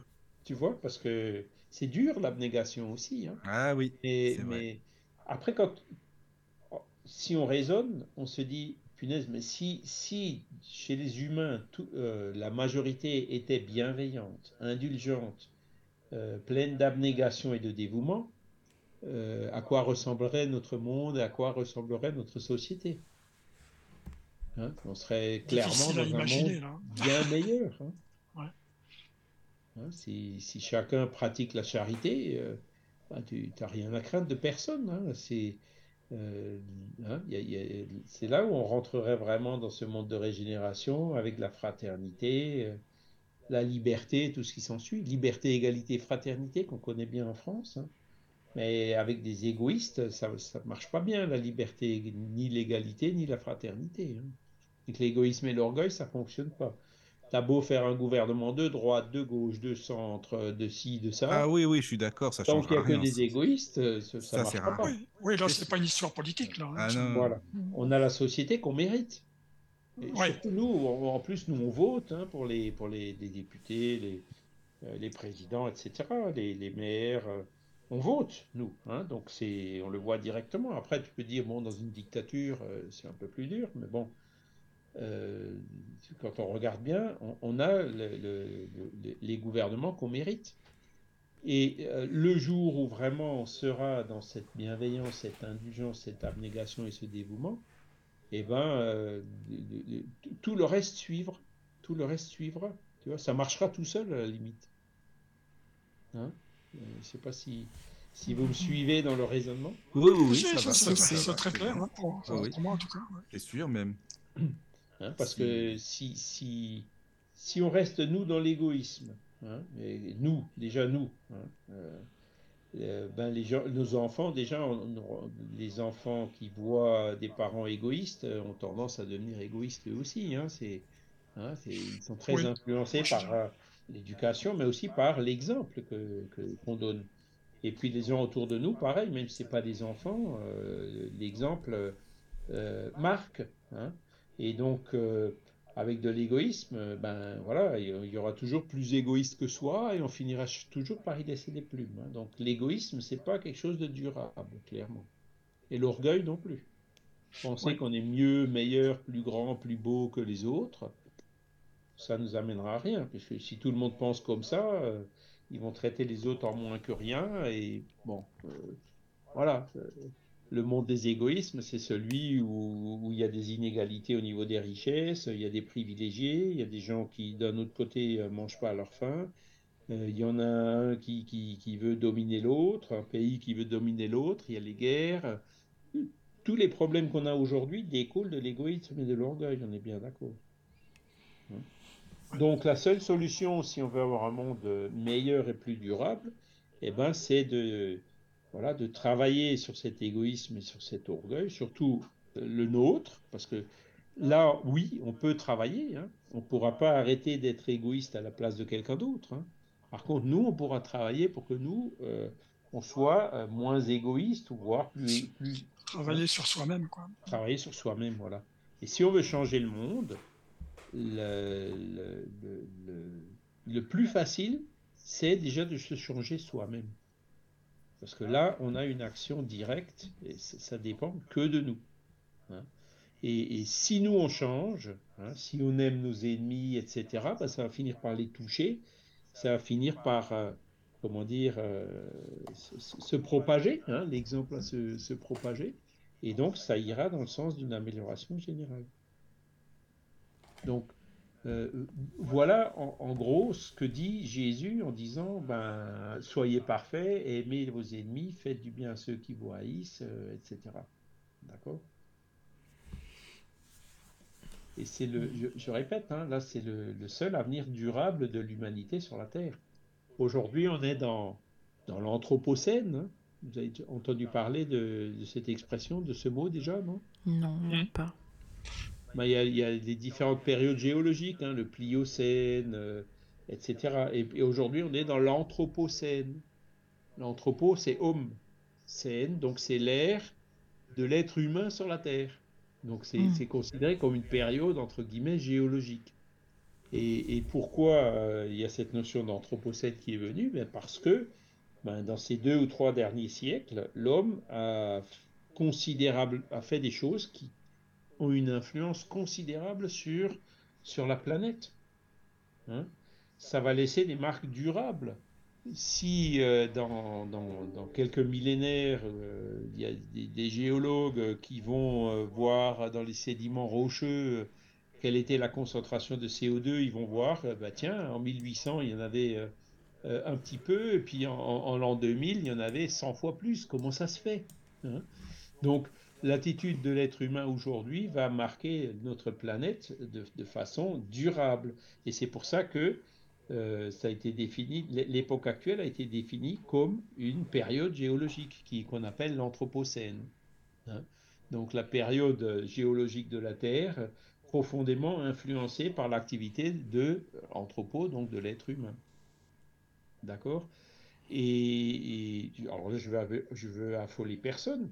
Mais clairement, hein, dans, les différents scénarios qui se proposent avec ce réchauffement climatique et, toutes les conséquences maintenant qu'on commence à de mieux en mieux comprendre et qu'on voit de plus en plus arriver, euh, il y a des personnes qui euh, se posent clairement la question, est-ce que l'être humain va survivre à tout ça? D'accord?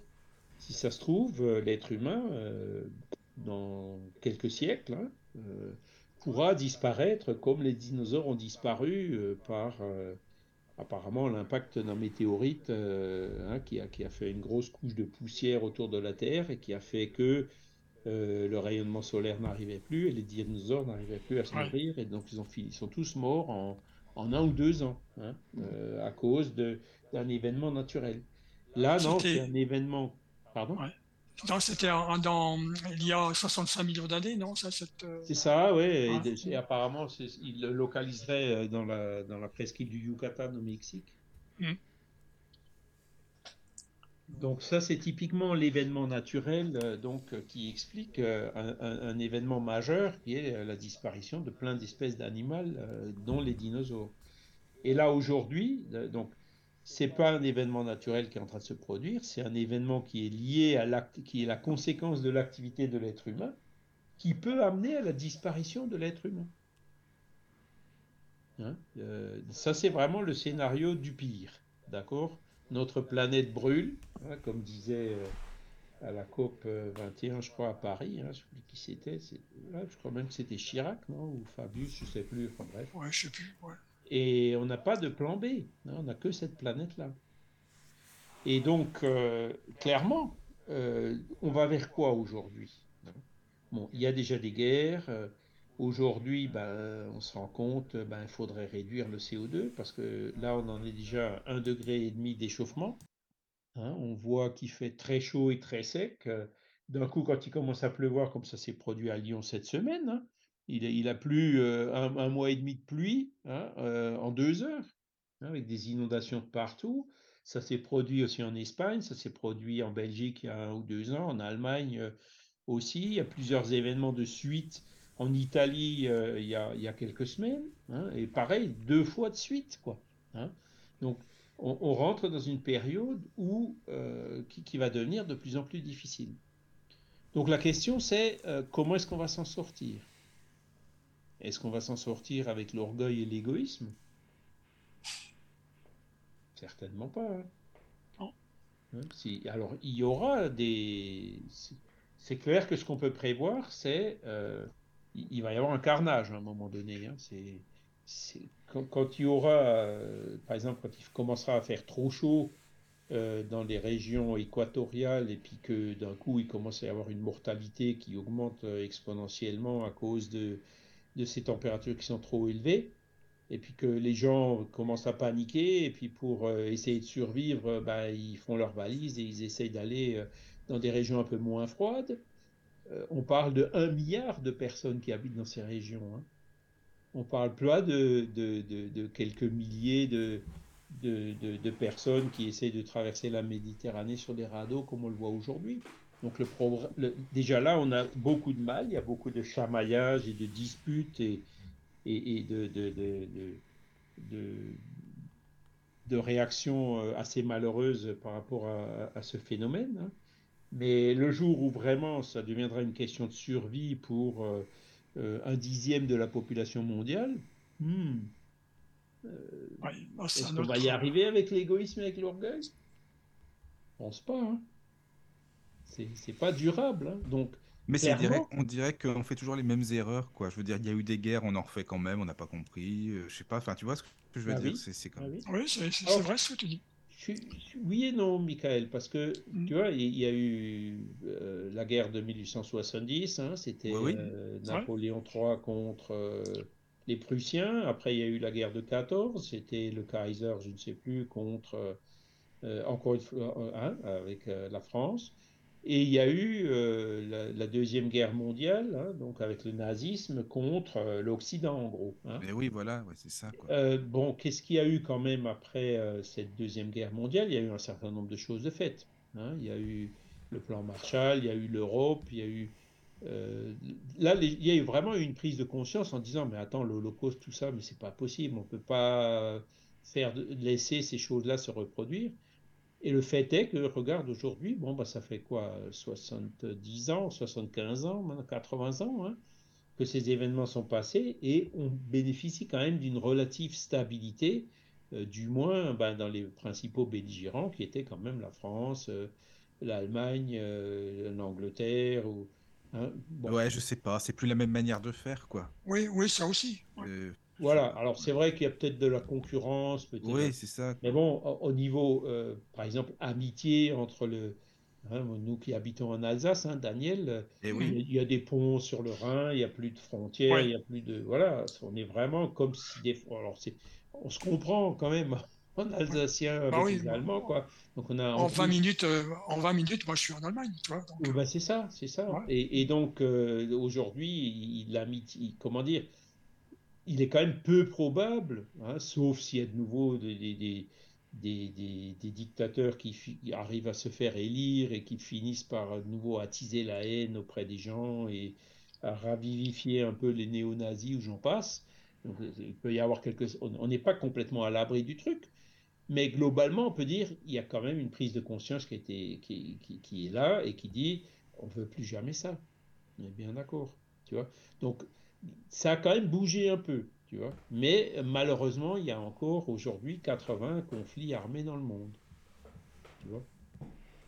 Et donc euh, ce qui a peut-être été compris et pour lequel il y a des mesures qui ont été prises euh, en Europe du moins, hein, la communauté européenne, ça fait partie de ces mesures ben, ça mettra peut-être encore un peu de temps pour couvrir ben, des, régions comme la Russie ou la Corée ou le Soudan. ou- Voilà, c'est. Mais bon, euh, le seul avenir durable, c'est celui-ci. Et donc, vous voyez, on est encore une fois dans euh, euh, la lutte contre l'égoïsme et l'orgueil, et puis le travail contre la fraternité, contre la compréhension, l'abnégation, la solidarité. ce sont que ces valeurs-là qui permettront que, à la fin de l'Anthropocène, euh, ben, l'anthropo, donc l'homme, euh, l'être humain, euh, ne disparaisse pas de cette planète. On est, on est bien d'accord. Je, je suis un peu fort ce que je dis, mais Non, non, mais voilà, je- si, je si comprends. j'exagère ou si je me trompe dans mon raisonnement, surtout dites-le moi. hein. Non, non, bah après, c'est. c'est- Enfin, oui, bon, chacun sa manière de voir les choses. Moi, je, je pense que les gouvernements, ils nous. Enfin, bref, moi, c'est pas un sujet euh, non plus, mais je pense que si la guerre, elle pouvait la faire, il la ferait, malheureusement. ça. Euh, ouais, mais je pense que. Je sais pas. un petit peu plus réfléchi quand même. Bon, c'est sûr que faudrait Ils pousser- auraient- que les choses soient poussées euh, à l'extrême, euh, qu'ils ne pourraient pas faire autrement euh, pour une raison que, quelconque. Oui, non, mais regarde, ils survie, nous mettre dans ouais, leur ouais. truc de Russie, de machin, Ukraine. Oui, oui, oui, non, mais bon, la France, Oui, c'est oui, la France, quoi. Qu'est-ce que. Voilà, chacun Bah oui. C'est pas. Mais, ils mais tu vois, nous- Michael, même par en exemple, hein. Ils ont, ils ont, ils- quand tu compares la mobilisation qu'il y a eu en France en 14 ou en 40, Oui, oui. euh, eh ben, en Russie, on voit qu'aujourd'hui, ce genre de truc ne marche plus. D'accord? Alors, il y a les militaires de carrière, évidemment, ils n'ont pas Ah oui, c'est normal. Mm, c'est Il y a- ça. après, ils vont aller chercher les pauvres, je ne sais où, ils vont aller chercher des prisonniers. Euh, et après, bah, t'as, alors ça aussi, c'est peut-être pas forcément glorieux, mais tu as, toute une partie de la population qui s'est barrée, hein, qui aujourd'hui est Ah en oui, ou aussi, je ne sais où, oui. parce qu'il, hein, donc euh, il y a les, les, les- ah, mais, mais bon, parmi ces gens-là, il peut y avoir aussi des gens qui effectivement sont euh, ne sont pas partis par lâcheté, mais sont partis par non-violence et parce que euh, ils Ah cautionnent bien, pas oui. d'aller faire la guerre à des frères euh, du pays d'à côté, quoi. Il y en a aussi, Ouais. bah, heureusement. Oui, oui, non, mais ça, C'est vrai. ça. hein, Malgré tout le pouvoir immense de manipulation qui existe euh, au niveau Mm. de, ce- de, de- de ces pays-là et de ces, de ces régimes-là. hein. C'est D'accord? Vrai. Ça, Donc, euh, Pour ça, c'est pas simple. hein. le, le- le- la Russie, hein, il y a encore un an ou deux ans, qui c'est qui aurait parié que, euh, un COPEC sur l'Ukraine?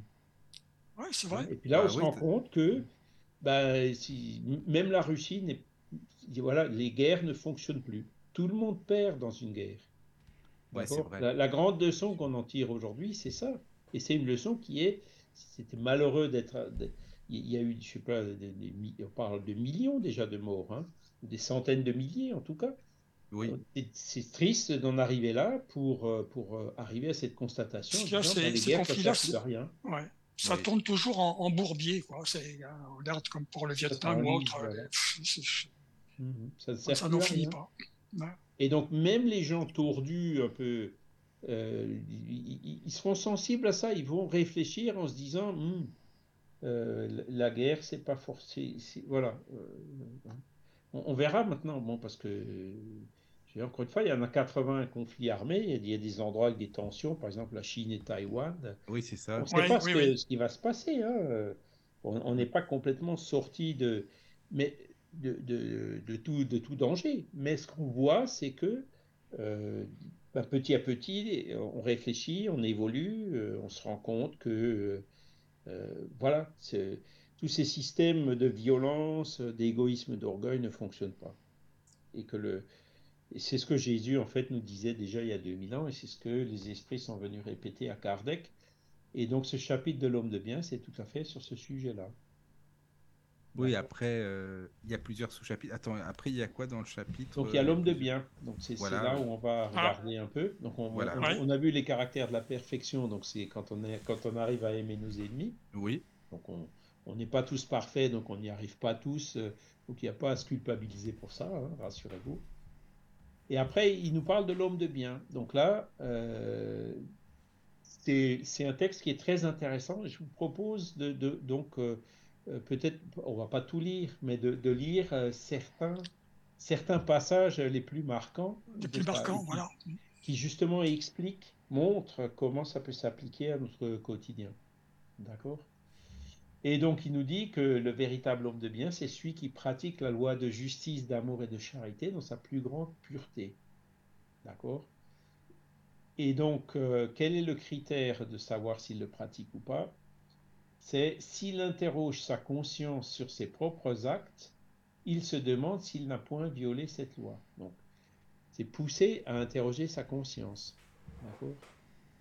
Euh, où sont écrites les lois de Dieu ou la loi naturelle? Ben, Dans notre conscience. Hein. Euh, quand on interroge notre conscience, euh, on aura soit bonne conscience, soit mauvaise conscience. D'accord? Et donc, le fait d'avoir bonne conscience et mauvaise conscience, ça nous fera comprendre si on, a violé justement cette loi d'amour et de charité. Si, on, si on pratique cette loi d'amour et de charité, on aura bonne conscience, donc ça ira par contre, si on, a mauvaise conscience, on se dit ah ben, j'ai fait quelque chose qui euh, que j'aurais pas dû faire. Et donc ça, nous permet de mieux identifier ces choses pour pouvoir euh, travailler hein, et de dire ben voilà ben, dans tel cas, dans telle situation, j'ai fait telle chose. Euh, et là maintenant avec le recul, avec la réflexion, je me rends compte que j'ai pas bonne conscience et effectivement quand je réfléchis, j'aurais mieux fait de faire autrement. J'ai pas agi comme j'aurais dû agir. Mm-hmm. Je ne sais pas si ça vous est arrivé déjà ce genre de choses. Mais... Aussi, aussi. Ben voilà, c'est voilà comment ça fonctionne. Hein. Donc on, interroge notre conscience. Voilà. Donc si on n'a pas fait de mal, donc ça c'est notre conscience nous le dira. Oui, Daniel? Oui, ce qui, ce qui est bizarre, c'est ce réflexe qu'on ait ce, ce, réflexe plus ou moins automatique, tu vois, inscrit en nous, tu vois. Ouais. Alors pour, pour, pour euh, pour nous qui avons déjà un peu évolué quand même, hein, je, dis nous parce que je m'inclus évidemment dans... Hein, euh, on, interroge des fois notre conscience, mais par contre, des fois, on voit des gens qu'on appelle inconscients, hein, qui eux euh, n'interrogent pas du tout leur conscience et s'en contrefichent. ils vivent vraiment au jour le jour et ils se posent aucune question. Donc, il existe aussi des, des personnes comme ça. Donc, même ces personnes, entre guillemets, inconscientes, il va arriver un moment dans leur vie où, alors, euh, au moment où ils, quitteront cette vie pour retourner dans l'au-delà, il va forcément arriver un moment où ils seront face à face à leur conscience. D'accord? Tôt ou tard, euh, cette inconscience euh, cessera. D'accord? Et bah, si on peut dire ainsi, mieux vaut tôt que tard. Hein, parce que plus c'est tard, plus on aura fait de bêtises, plus on aura des choses à réparer par la suite. D'accord? Parce qu'il y a toujours aussi cette loi de cause à effet qui est là, qui fait que ben, si on fait du mal, si on cause du tort, euh, si on a mauvaise conscience suite à, ça, hein, si on fait du mal, il faut prendre le RER, e vous vous rappelez? Oui. Repentir, regretter d'avoir fait, se rendre compte et regretter qu'on a fait le mal. Expiation, donc ça veut dire sentir dans notre peau les conséquences du mal qu'on a fait. Hein. Et réparation, ça veut dire, ben, si on a causé du tort, euh, il faut euh, le réparer, il faut euh, voilà, passer la gomme par-dessus. Comme je dis dans, dans, mon intégrale au début, s'il y a du négatif dans l'intégrale, ça peut se compenser qu'avec du positif. Voilà. Et donc, si la prise de conscience elle arrive tard, eh ben, on aura beaucoup plus de choses, euh, on aura beaucoup plus de RER e à prendre entre guillemets. Voilà ce que ça veut dire. Par contre, si on interroge notre conscience de temps en temps, ben on peut se rendre compte effectivement qu'on s'est trompé et qu'on aurait dû faire autrement ou mieux euh, à certains moments ou dans certaines circonstances. Hein. Ça, il n'y a pas de culpabilité à avoir parce qu'on n'est pas parfait, hein, euh, l'erreur est humaine. Mais euh, plus, plus, on, plus tôt on s'en rend compte, plus facile ce sera ben de, de, déjà d'éviter de, le répéter et ensuite ben de, d'aller voir la personne à qui on a causé du tort, euh, de, demander pardon, enfin d'essayer de, trouver une compensation un ou, un, dédommagement ou une action quelconque ou une aide qu'on peut apporter de façon à compenser le, le, tort qu'on a pu euh, lui commettre. Hein? Plus tôt on le fait, mieux ce sera. Plus facile ce sera. Hein, parce qu'on n'y échappera pas. Bah, c'est ça, en fait, le truc, c'est qu'on se dit, mais de toute façon, il y aura, quoi qu'on dise, quoi qu'on veuille, quoi qu'on pense, bah, comme, comme tu le dis, euh, il faudra un jour, quoi. C'est ça? Voilà, un, jour, mm. ça viendra. Oui, voilà, c'est ça. Après, je continue. Hein. donc, s'il a fait tout le bien qu'il a pu, donc ne pas faire le mal, c'est une chose, mais quand on a une occasion de faire le bien et qu'on ne le fait pas, hmm, hein, c'est pas faire du mal, mais quand même, euh, ah ben tiens, là j'aurais euh, il y avait un, malvoyant qui voulait traverser la rue, j'aurais pu aller le prendre par la main et l'aider, ou une personne âgée, j'aurais pu l'aider à porter son sac. Euh, hein. c'est, là aussi, la conscience nous le rappelle ça des fois, hein, quand on aurait pu faire quelque chose de bien et qu'on a raté l'occasion de faire le bien. Donc c'est, c'est hein, pas faire le mal, bon, c'est, ce qu'il y a de, de, pire, mais ne pas faire le bien quand on a l'occasion de le faire. Euh, c'est pas anodin non plus, d'accord? Mm. S'il a négligé volontairement une occasion d'être utile, hein, donc ça c'est pareil, hein, c'est le bien qu'on peut faire. Si nul n'a à se plaindre de lui. Enfin, et c'est là où il y a de nouveau le critère qu'on a vu la dernière fois, s'il a fait à autrui tout ce qu'il eût voulu qu'on fît pour lui. Hein, faites aux autres ce que vous voudriez que les autres fassent pour vous, même s'ils ne le font pas, hein, sous-entendu. Donc là aussi, on est dans le caractère de, de, la perfection. quoi. L'homme de bien, c'est vraiment celui qui euh, arrive euh, à prendre tous ces critères-là en compte, hein, à se les remémorer euh, ben, chaque fois qu'il peut, et puis, voilà, à, chaque jour, chaque jour, essayer d'agir, d'être un peu meilleur que la veille. Mm. Voilà. Vous préparez un lendemain meilleur que le jour. Voilà. Alors pour ça, ben, c'est là où Kardec continue. Il a foi en Dieu, en sa bonté, en sa justice et en sa sagesse. Il sait que rien n'arrive sans la permission de Dieu et il se soumet en toute chose à sa volonté. Donc Kardec met euh, la foi en Dieu comme euh, un facteur qui nous facilite le fait euh, de, devenir meilleur. D'accord?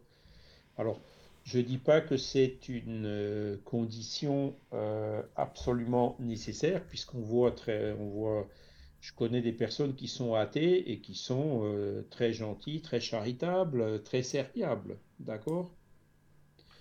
Hein? Donc, ce n'est pas une condition absolument nécessaire mais c'est quand même une condition qui facilite beaucoup les choses.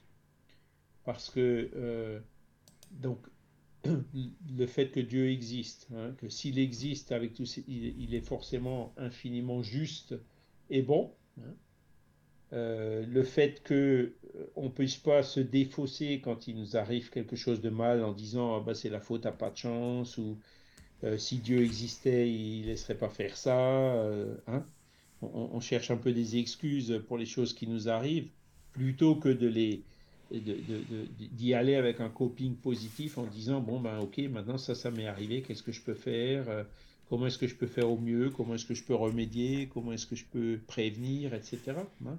on a donc une, attitude beaucoup plus euh, forte et constructive euh, quand on quand, quand on cherche pas à se défausser à rejeter la culpabilité sur la divinité ou sur quelqu'un d'autre. Hein.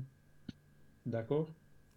Et, ça, c'est extrêmement important bah, quand on a des gros soucis de santé, hein. par exemple un déficit, euh, comme euh, déficit visuel, ou quand, quand, on, quand le médecin, quand on a un cancer, une maladie grave, ou quand on perd un être cher. Voilà, on a soit eh ben, on, se soumet entre guillemets à la volonté de Dieu, soit on se révolte. Et entre les deux, quel est, quel est le, celui qui va nous aider le plus? Est-ce que c'est la révolte? Non, non. c'est pas la révolte. La bah, révolte, ça nous rend malade. Hein. C'est encore ben, de, se soumettre à la volonté de Dieu, d'avoir, on rentre dans un coping positif, hein, si on prend les termes psychologiques.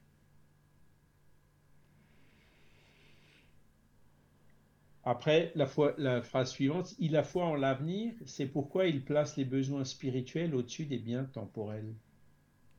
Donc, le fait de croire en Dieu, ça aide. Le fait d'être spiritualiste, ça nous aide aussi. D'accord? Euh, Parce que j'ai souvent dit que le matérialisme, hein, celui qui dit qu'après la mort, tout est fini, euh, il n'y a plus rien, euh, on disparaît complètement, on est rayé de la carte, etc forcément, il arrive, s'il est conséquent avec son raisonnement, de dire ben, autant en profiter un maximum pendant que je suis là, puisqu'après, il n'y aura plus rien. Et donc là, on voit un stimulant pour l'égoïsme. D'accord? J'en profite un maximum, quitte à passer par-dessus les autres, ou quitte à les ignorer. D'accord? Donc le, matérialisme, c'est un stimulant de l'égoïsme. Par contre, le spiritualisme, quand on se dit que on a une âme, que cette âme est immortelle, qu'elle survit à ce qu'on appelle la mort et qu'en plus, euh, quand elle arrivera de l'autre côté, elle n'emmènera rien de tout ce qui est matériel, on voit le point de vue qui est complètement opposé et les conséquences aussi. Hein. Donc les biens spirituels, donc euh, le fait, euh, l'apprentissage, l'évolution intellectuelle, le fait de devenir meilleur, le fait d'avoir une bonne conscience, donc toutes ces choses qu'on emmène de l'autre côté, c'est plus important que les choses matérielles que de toute façon on va laisser là. On est bien d'accord. Mhm. Hein? Et donc, euh, dans ces biens spirituels, ben, justement, il y a le fait d'être serviable, charitable, euh, etc. Donc, euh, qui nous pousse justement à aller dans ce sens d'être parfait, suivant les paroles de Jésus, comme on les a vues tout à l'heure. D'accord? Ok. Alors, je continue un peu plus loin, parce que le temps passe quand même. oui, c'est vrai, mais bon, ça va. L'homme pénétré du sentiment de charité et d'amour du prochain fait le bien pour le bien, sans espoir de retour. Rend le bien pour le mal, prend la défense du faible contre le fort, et sacrifie toujours son intérêt à la justice. Allez, on va, on va commencer doucement. Donc, il fait le bien pour le bien sans espoir de retour. Donc c'est ce que je disais tout à l'heure, c'est-à-dire faire la charité sans espérer. C'est pas un calcul, quoi. C'est pas un calcul, voilà. Il faut que la charité elle soit désintéressée. C'est ça. La vraie charité n'attend rien en retour. Hein. Si tu invites que ceux qui peuvent t'inviter, hein, euh, c'est l'exemple du. Euh, alors je sais plus dans quelle parabole c'est de Jésus. Hein, ben euh, non, va inviter ceux qui ne pourront pas t'inviter en retour. Et ça, c'est la charité, ça, c'est le vrai désintéressement. Rendre le bien pour le mal, donc ça, c'est euh, aimer vos ennemis, comme on l'a vu tout à l'heure. Hein. Prendre la défense du faible contre le fort. Hein, donc, euh, c'est quelque chose aussi qui est tout à fait compréhensible. Hein et sacrifie toujours son intérêt à la justice. Hein, si mon intérêt personnel il est injuste, eh ben je sacrifie mon intérêt personnel parce que je veux euh, la justice.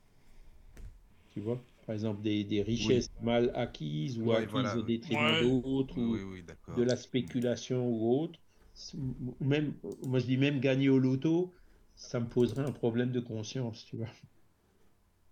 Parce que si je gagnais au loto, je me dis, pourquoi toi Pourquoi tu as gagné ça? Oh, mais personne gagne dans ce cas-là. Alors là, euh, franchement, moi, ça me pose pas de problème du tout de conscience.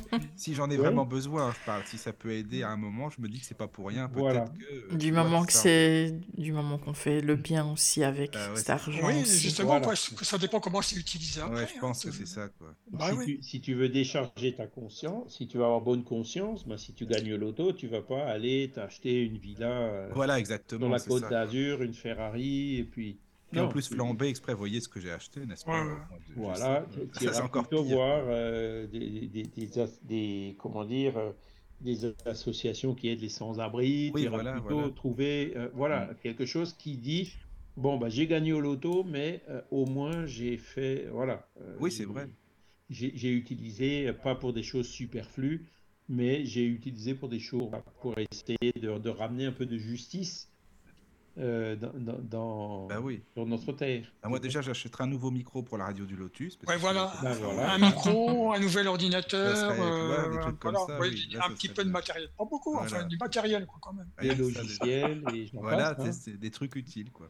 Voilà. voilà. Ça, ben, après voilà, c'est parce que tu, donc tu peux aussi investir. Ben, comme tu dis, dans un outil de diffusion, dans un outil de voilà. production, dans quelque chose qui, qui a un but qui est positif, tu vois. Hein, de, de, de, pour dépolluer la terre ou pour euh, voilà la recherche et le développement. La recherche, il y a plein de, déjà, il y a ouais, de, la recherche. Voilà. Hein. Mais la recherche médicale. Euh... Dépenser après dans la gabegie ou dans des futilités ou dans du luxe ou des choses comme ça, bah, forcément, euh, hein, c'est voilà. bon et donc ça c'est euh, le, le sacrifier son intérêt à la justice. Il trouve sa satisfaction dans les bienfaits qu'il répand, dans les services qu'il rend, dans les heureux qu'il fait, dans les larmes qu'il tarit, hein, dans les consolations qu'il donne aux affligés. Ça, c'est magnifique. Hein. Et souvent, on dit. Oui, c'est euh, vrai, c'est vrai. Quand on va arriver de l'autre côté, quelle est la question qu'on va nous poser hein? C'était quoi ton diplôme? Tu avais combien sur ton compte en banque? Voilà, c'est ça, bien sûr. La question qu'on va te poser, c'est combien de larmes est-ce que tu as séché Combien est-ce que de personnes tu as pu aider euh, mmh. Est-ce que, est tu que t'es bien occupé de tes enfants Est-ce que si Est-ce que ça? Voilà. Oui, voilà. C'est des questions qu'on mmh. qu va. Enfin, quand je dis on va nous poser, en fait, c'est faux. Que notre conscience. C'est notre poser. conscience, oui, c'est ça. Hein? Et c'est pas Saint Pierre qui va nous demander ça, c'est notre propre conscience qui va nous, hein, qui va nous faire sentir ces choses. Voilà. Son premier mouvement est de penser aux autres avant de penser à lui, de chercher l'intérêt des autres avant le sien propre. Donc ça, c'est l'intérêt collectif par rapport à l'intérêt individuel. Mmh. D'accord? Et donc, euh, et, cette histoire de retraite là en France, euh, moi, je veux pas travailler deux ans de plus. Personne veut. Personne veut travailler deux ans de plus. Hein. À un moment où il faut serrer la ceinture, personne ne veut serrer la ceinture. Ouais, oui. Mais le, le, c'est après quand on raisonne en se disant bon ben est-ce qu'on veut garder un système de de euh, comment répartition comme on a en France, ouais. plutôt que la capitalisation où on est soumis au risque de faillite des banques. Mmh. Euh, est-ce que euh, on veut augmenter la dette que nos enfants ou nous-mêmes, quand on se réincarnera, on devra payer tôt ou tard? Est-ce qu'il ne vaut pas mieux se serrer peut-être un peu la ceinture aujourd'hui pour éviter ce genre d'inconvénients qui sont quand même assez graves hein? Mais on a, on a vu ce que ça a donné. Alors, c'est vrai que ça s'est un peu calmé. Bon, je, apparemment, il y a une nouvelle manif là qui va bientôt mmh. euh, venir. Mais on est typiquement dans, dans, dans, dans, dans ce genre de réflexion-là qu'il faut qu'on essaye d'avoir. Parce que se serrer la ceinture, euh, au train où vont les choses avec le réchauffement climatique et tout, euh, les quelques exemples que j'ai donnés tout à l'heure, forcément, il va falloir qu'on la serre un jour. Hein. Hein, il va falloir qu'on bah, qu réduise un peu notre train de vie, il va falloir que peut-être on aille, euh, euh, hein, qu'on qu qu n'est pas obligé d'être à deux dans une maison de, à 100 mètres carrés par habitant. Euh, voilà, enfin, il y a plein de il y a plein de, choses sur lesquelles on a un potentiel immense pour pouvoir se serrer la ceinture sans trop se faire mal quand même. Hein. Et ben il faut y aller. Et ça, euh, ce qui nous motive pour aller là, c'est penser aux autres avant de penser à soi. Hein. Alors, il montre ne pas faire ça, qu'est-ce que c'est? Donc, euh, c'est l'égoïste, au contraire, calcule les profits et les pertes de toute action généreuse. Ça paraît un peu contradictoire. Hein, euh, euh, l'égoïste qui, qui, qui, qui, fait de la charité. Alors je dis, il vaut mieux un égoïste qui fait de la charité qu'un égoïste qui n'en fait pas. Hein, Ah oui. Ah ouais, à choisir. Ah oui, c'est- ah oui, c'est à sûr. choisir, Ça, ouais, c'est ouais. sûr. Mais la charité intéressée, euh, c'est pas, c'est plus de la charité, on est bien d'accord. Et l'égoïste, très vite, il pensera d'abord à lui avant de penser aux autres. Donc il sera Ouais. à l'opposé de ce qu'on vient de voir. Bah ouais. D'accord? Alors, il est bon, humain, bienveillant pour tout le monde, sans exception de race ni de croyance, parce qu'il voit des frères dans tous les hommes. Dans tous les hommes, bien sûr, on va transposer ça dans le langage actuel, dans tous les humains. Ouais. D'accord? Donc, sans exception de race, ni de genre, ni de croyance, ni de. hein, ni de. hein, donc, euh, voilà. Donc, euh, tous sont des frères. On est tous frères et sœurs, fils du même créateur, euh, du même Père, euh, créateur qui est Dieu. D'accord? Et là, là, c'est une affirmation claire. hein. La science, à l'époque de Kardec, était raciste. Admettait qu'il y avait des races supérieures aux autres. Oui. Hein, les concepts scientifiques de aujourd'hui, heureusement, ça s'est complètement aboli. Mais Kardec, avec une phrase comme ça, s'élevait déjà de façon très claire par rapport à ce qui était admis par la science à l'époque, qui était encore admis par rapport à la science à l'époque. Hein c'est pour ça qu'on dit, que je dis toujours, le spiritisme, c'est un des plus grands contributeurs à l'abolition du racisme, de l'esclavage, etc. hein. À la cause féministe euh, et autres. hein. Donc, toujours l'homme de bien. Il respecte en autrui toutes les convictions sincères et ne jette point l'anathème à ceux qui ne pensent pas comme lui. Ça, ça s'adresse euh, euh, à ceux qui, qui, qui se pensent être dé- détenteurs de la vérité absolue, à ceux qui Ouais. pensent que leur religion est meilleure que celle du voisin, d'où les guerres de religion, d'où d'autres sources de conflits. hein. Voilà.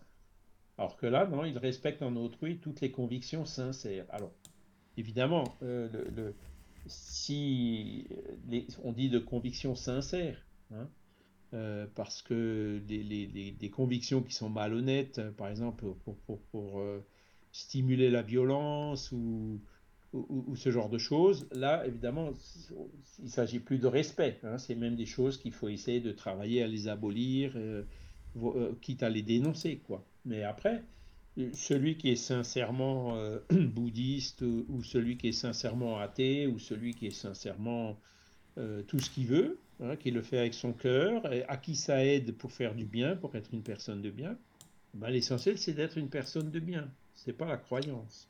C'est pas tout à fait. Voilà. En toutes circonstances, la charité est son guide. hein.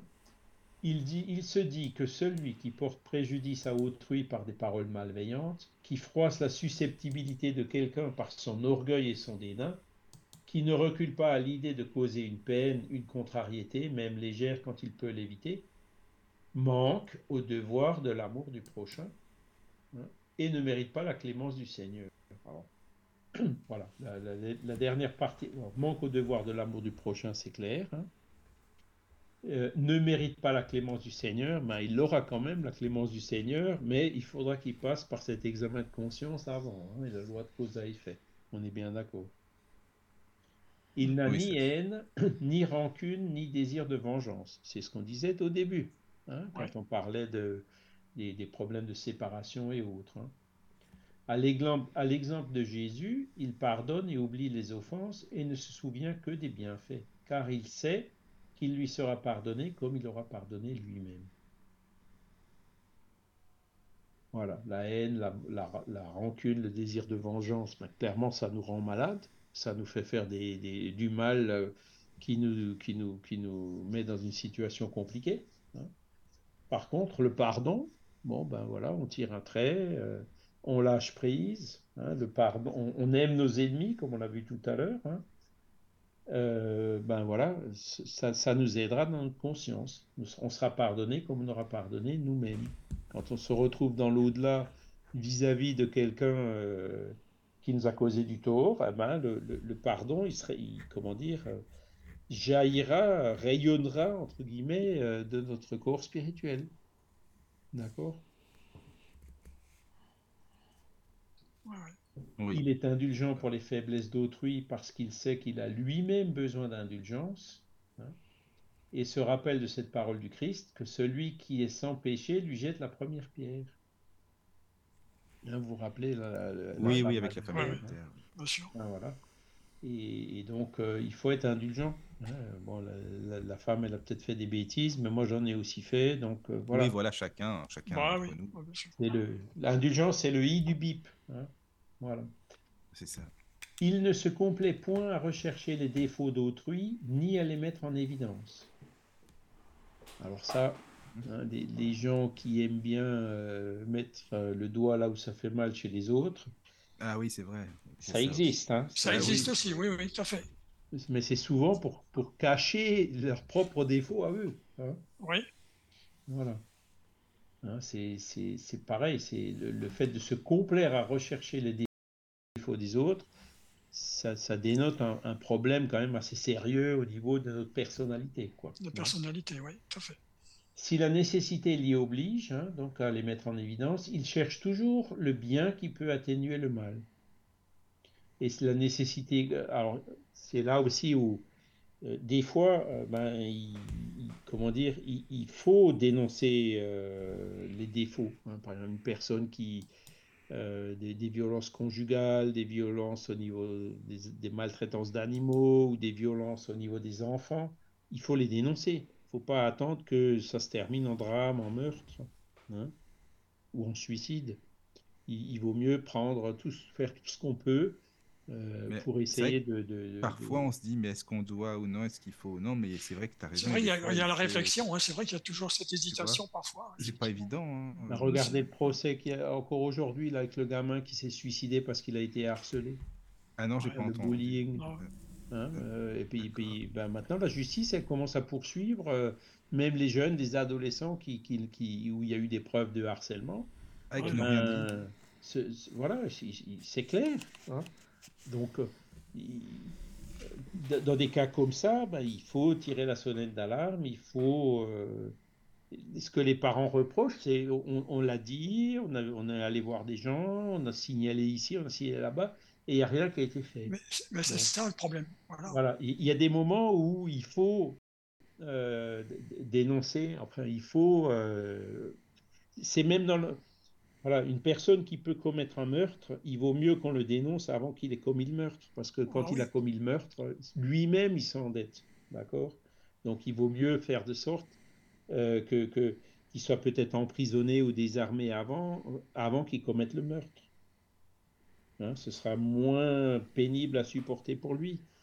Tu, tu vois, c'est dans, dans l'intérêt de la personne qu'on dénonce des fois, et aussi bien sûr dans l'intérêt des victimes. Hein, donc euh, voilà. Et là, bah, toujours chercher le bien qui peut atténuer le mal. Bon, ben voilà, c'est un pauvre type, il a eu une enfance malheureuse, ou voilà, on trouvera toujours euh, des circonstances atténuantes, hein, comme on dit. Oui. Alors, je continue. Il étudie ses propres. Alors, toujours l'homme de bien, quand on dit il. Il étudie ses propres imperfections et travaille sans cesse à les combattre. Ah.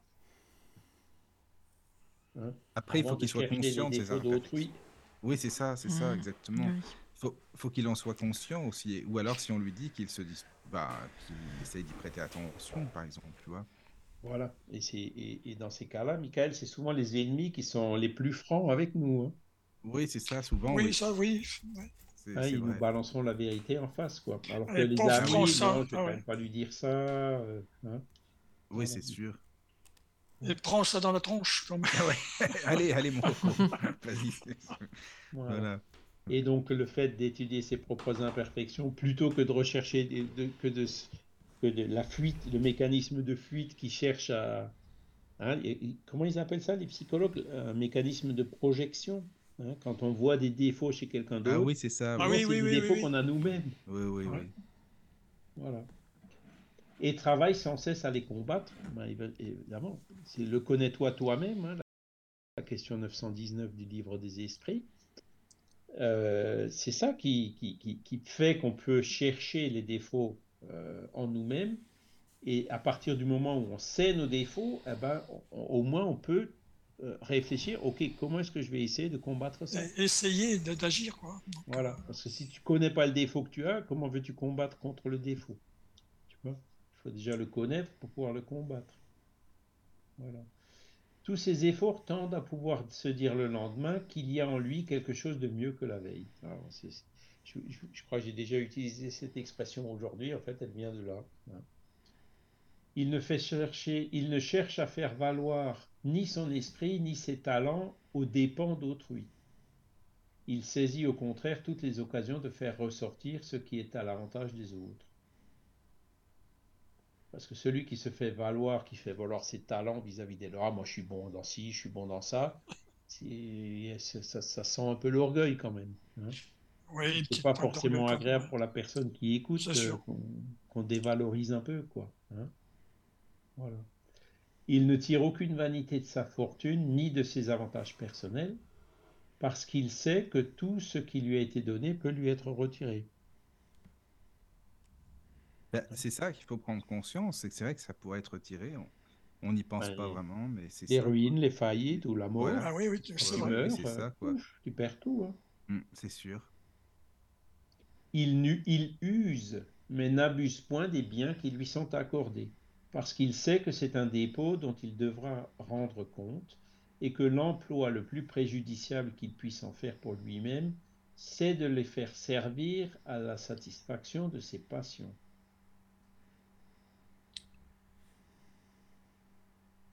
Donc tu vois, euh, Michael, si tu gagnes l'auto, tu peux racheter un nouveau microphone, il n'y a pas de souci. C'est ça, je pense que c'est ça, je devrais. pas un abus. Hein non, bah, non, là, non, mais là pour le coup c'est utile, c'est surtout ça. Quoi. Et voilà, bah c'est pas fait pour servir, c'est pas fait pour la satisfaction de tes passions, c'est fait pour euh, avoir une meilleure qualité de diffusion. Mmh, c'est ça. Voilà pour que les auditeurs en profitent, tu vois. Et, voilà, et donc tu pourras en rendre compte sans aucun problème. Oui, hein. c'est sûr. Bah, de toute façon, ils vont l'entendre, hein, ça c'est clair. c'est sûr. Mais oui, oui, tu as raison, c'est vrai. Mm. Alors, si l'ordre social a placé des hommes sous sa dépendance, il les traite avec bonté et bienveillance parce que ce sont ses égaux devant Dieu. Ah voilà, donc ça c'est adressé aux chefs, hein, aux hommes politiques, euh, oui, c'est ça, voilà, c'est adressé à eux. Il les traite avec bonté et bienveillance. Oui, oui, oui. Parce que ce sont ses égaux devant Dieu, ce sont des êtres humains comme lui. Hein, voilà. Il use de son autorité pour relever leur morale et non pour les écraser de son orgueil. Ah Il évite tout ce qui pourrait rendre leur position subalterne plus pénible. Hmm. Qu'est-ce qu'on peut lire aujourd'hui dans, dans, les critères euh, des ressources humaines euh, au niveau du, de l'intelligence émotionnelle? Je ne parle même pas encore de l'intelligence spirituelle, hein, qui est encore plus poussée dans ce sens-là. Ouais. Euh, c'est quoi vraiment un bon leader hein? C'est justement quelqu'un qui est comme qui, hein, qui, qui c'est pas celui qui est dans un bureau qui donne des ordres à ses troupes avec des récompenses et des punitions. Hein, et il regarde tout ce qui se passe depuis son bureau. Non, le vrai leader, c'est celui qui descend avec ses troupes, qui les motive, hein, qui a ses troupes autour de lui et qui, qui travaille avec ses troupes pour atteindre l'objectif. C'est ça un vrai leader. Hein. Et eh ben c'est ça. Et il y a des pays, par exemple, comme alors il y a des pays comme les pays latins, ou la Chine, par exemple, où, le chef c'est sacré. Le chef dit euh, baisse la tête, fonce, les gens baissent la tête et foncent. Mais tu as d'autres pays comme l'Allemagne, par exemple, les pays anglo-saxons, où euh, le subordonné, s'il n'est pas d'accord avec ce que le chef lui demande de faire, il ne le fera pas. Hein. Mm. Hein? Donc euh, voilà, et, c'est dans ces pays-là que euh, je dirais, il, faut qu'il y ait des vrais leaders, hein, des, des, gens qui sont là, qui motivent leurs troupes, qui expliquent le pourquoi des choses, etc. Même quand on éduque nos enfants, euh, c'est parce que les enfants sont aussi sous notre dépendance, on est bien d'accord. Ça s'applique aussi à l'éducation, cette phrase. Mmh. De dire tu fais pas ça parce que je te dis qu'il faut pas faire ça. Est-ce que c'est vraiment convaincant pour l'enfant? Non. Si par contre on lui dit écoute, ne fais pas ça parce que si tu fais ça, voilà quelles peuvent être les conséquences euh, euh, néfastes pour toi et puis pour d'autres, il réfléchira différemment l'enfant. Hein, on est bien d'accord. Hein, donc l'éducation à la trique, euh, c'est pareil, c'est fini, c'est plus comme ça que ça marche. Hein. voilà. Alors, le subordonné de son côté comprend les devoirs de sa position et se fait un scrupule de les remplir consciencieusement. Hein, donc c'est le, subordonné qui, voilà, euh, je suis dans un groupe ou dans une entreprise, j'ai une mission pour faire des produits de qualité. Euh, et il va faire son, son, travail consciencieusement. Hein. voilà. Toujours l'histoire des, droits et des devoirs, hein, de toute façon, ben subordonnés ou responsables, hein, de toute façon. Donc, ça, quand on lit cette phrase-là, on se dit, mais euh, est-ce que le patron, il a intérêt à embaucher un spirit ou pas? Bah oui, il a intérêt à embaucher un spirit. C'est pas mal, ça. Un bon spirit, euh, ou un homme de bien, il, pourra le prendre tout de suite. Hein. Si c'est un bon spirit, parce qu'après on en parle des bons spirits, justement. Hein. Ça fait partie de l'intelligence spirituelle, ça. Ouais, ça fait. Donc le fait de, de voilà, de, euh, autant au niveau du, du, comment dire, du chef que du subordonné. Et donc on arrive euh, tout doucement à la fin de l'homme de bien. L'homme de bien, enfin, respecte dans ses semblables tous les droits que donnent les lois de la nature, comme il voudrait qu'on les respectât envers lui. Donc tu vois, il se fait un devoir de respecter les droits de ses semblables. C'est exactement ce que tu disais, euh, Daniel, à l'instant. là. Alors il termine en disant là n'est pas là n'est pas l'énumération de toutes les qualités qui distinguent l'homme de bien, mais quiconque s'efforce de posséder celle-ci est sur la voie qui conduit à toutes les autres. Donc en disant euh, c'est pas exhaustif. Et donc moi, ce que je trouve euh, assez remarquable hein, euh, dans, ce, dans ce chapitre de l'homme de bien, il faut le lire, relire, relire, hein, ça, fait, ça fait beaucoup de bien de lire ce chapitre de l'homme de bien parce que euh, après, quand on réfléchit au quotidien, quand on fait justement ce travail, qu'est-ce que j'ai fait aujourd'hui? Est-ce que quelqu'un a peut-être quelque chose à me reprocher? Est-ce que, que j'ai bien agi pour ça pour... Et, voilà, et là, on a des critères qui, qui, nous aident justement à, mm. à, mieux nous connaître et, comme il le dit à la fin, à s'efforcer d'aller de, un peu vers ces qualités-là, euh, ce qui nous fera forcément avancer euh, donc dans, dans, le sens euh, de, devenir, de devenir meilleur. Quoi. Voilà. Et on est bien d'accord, hein, c'est, c'est tout des choses simples, de bon sens. Mm. On voit que effectivement, on a intérêt à avancer euh, le plus possible dans ce sens-là, si on veut que le monde s'améliore. Voilà. Alors les bons spirits, alors j'avais pas prévu de parler longtemps de ah, ça. bah si tu non, bon, on pourra en parler plus tard, sinon si tu veux. Hein, ouais, non, parce que, bon, comme, parce que tu parlais des spirits, c'est pour ça que ça m'est venu comme c'est dans le même chapitre. Ben, les, bons spirits, ils s'efforcent euh, pour devenir des hommes de bien. Alors les bons spirits ne sont pas parfaits. Hein. Euh, un spirit, euh, on le reconnaît aux efforts qu'il fait pour dompter ses mauvaises inclinaisons, pour travailler, pour à essayer d'éliminer les défauts qu'il peut encore avoir. Hein. Mm. Parce que le, spirit, lui, il sait. D'accord Il ne peut pas dire qu'il ne savait pas. Il a lu le paragraphe de l'homme de bien là qu'on vient de lire, donc il le sait. Donc s'il fait pas, même en le sachant, c'est pareil. Hein. C'est vrai que ça, c'est pour ça, il y a des fois, je me dis, mince, comment ça se fait que je connais ça? Ça, ça c'est embêtant. Mais non, mais c'est vrai, je sais pas, Charles, si c'est ouais, ouais, dit ça, je dit ça nous responsabilise un peu plus. Bah oui, ça nous responsabilise bien Exactement. comme il faut, c'est ça. Exactement. Mais ça nous stimule aussi d'aller dans ce sens de, de, de, de devenir meilleur. Il ne faut pas que je déconne là. Hein. Maintenant, je le sais. Faut... Hein oui, oui, tout à fait. oui, oui. Hein voilà. Voilà. Donc, euh, le spirit, il n'est pas plus intelligent, il n'est pas meilleur que les autres. Par contre, il sait. Hein. Il sait qu'il a un esprit, il sait que l'esprit survit après la mort, il est déjà spiritualiste. Hein. Donc il, il, sait que le, le, plus grand progrès qu'il peut avoir, ben, c'est le progrès euh, au niveau moral, hein, des lois naturelles. Hein, et de, pour essayer de devenir meilleur. Euh, voilà. Alors bon, il y a des spirites qui sont quand même un peu attachés à la matière, euh, qui aiment bien un peu de confort, un peu de luxe, un peu de voilà. Bah ça oui, après c'est ça. Bah oui, bien sûr. Bon, ça peut être humain, mais c'est euh, bien sûr. Le, spirit, en fait, quand il voit des problèmes, euh, quand il voit quelqu'un qui souffre, il est touché au cœur. Mmh, mmh. Hein, et, donc la, la, phrase qui est essentielle et qui résume tout ce tout ce paragraphe du vrai spirit, c'est celle que je vous ai déjà dit et que je vais relire. On reconnaît le vrai spirit à sa transformation morale et aux efforts qu'il fait pour dompter ses mauvaises inclinations. Oui, oui. Là, il y a tout est résumé là. Tout est résumé, oui. Si on est spirit et qu'on ne fait pas ça, qu'on ne fait pas ces efforts-là, Hmm. voilà. Le bon spirit, c'est pas quelqu'un qui est parfait, c'est pas quelqu'un qui sait tout, mais c'est quelqu'un qui fait des efforts pour devenir meilleur. Et l'athée qui fait des efforts pour devenir meilleur, il vaut autant qu'un bon spirit, hein, clairement. Oui, c'est sûr. Voilà.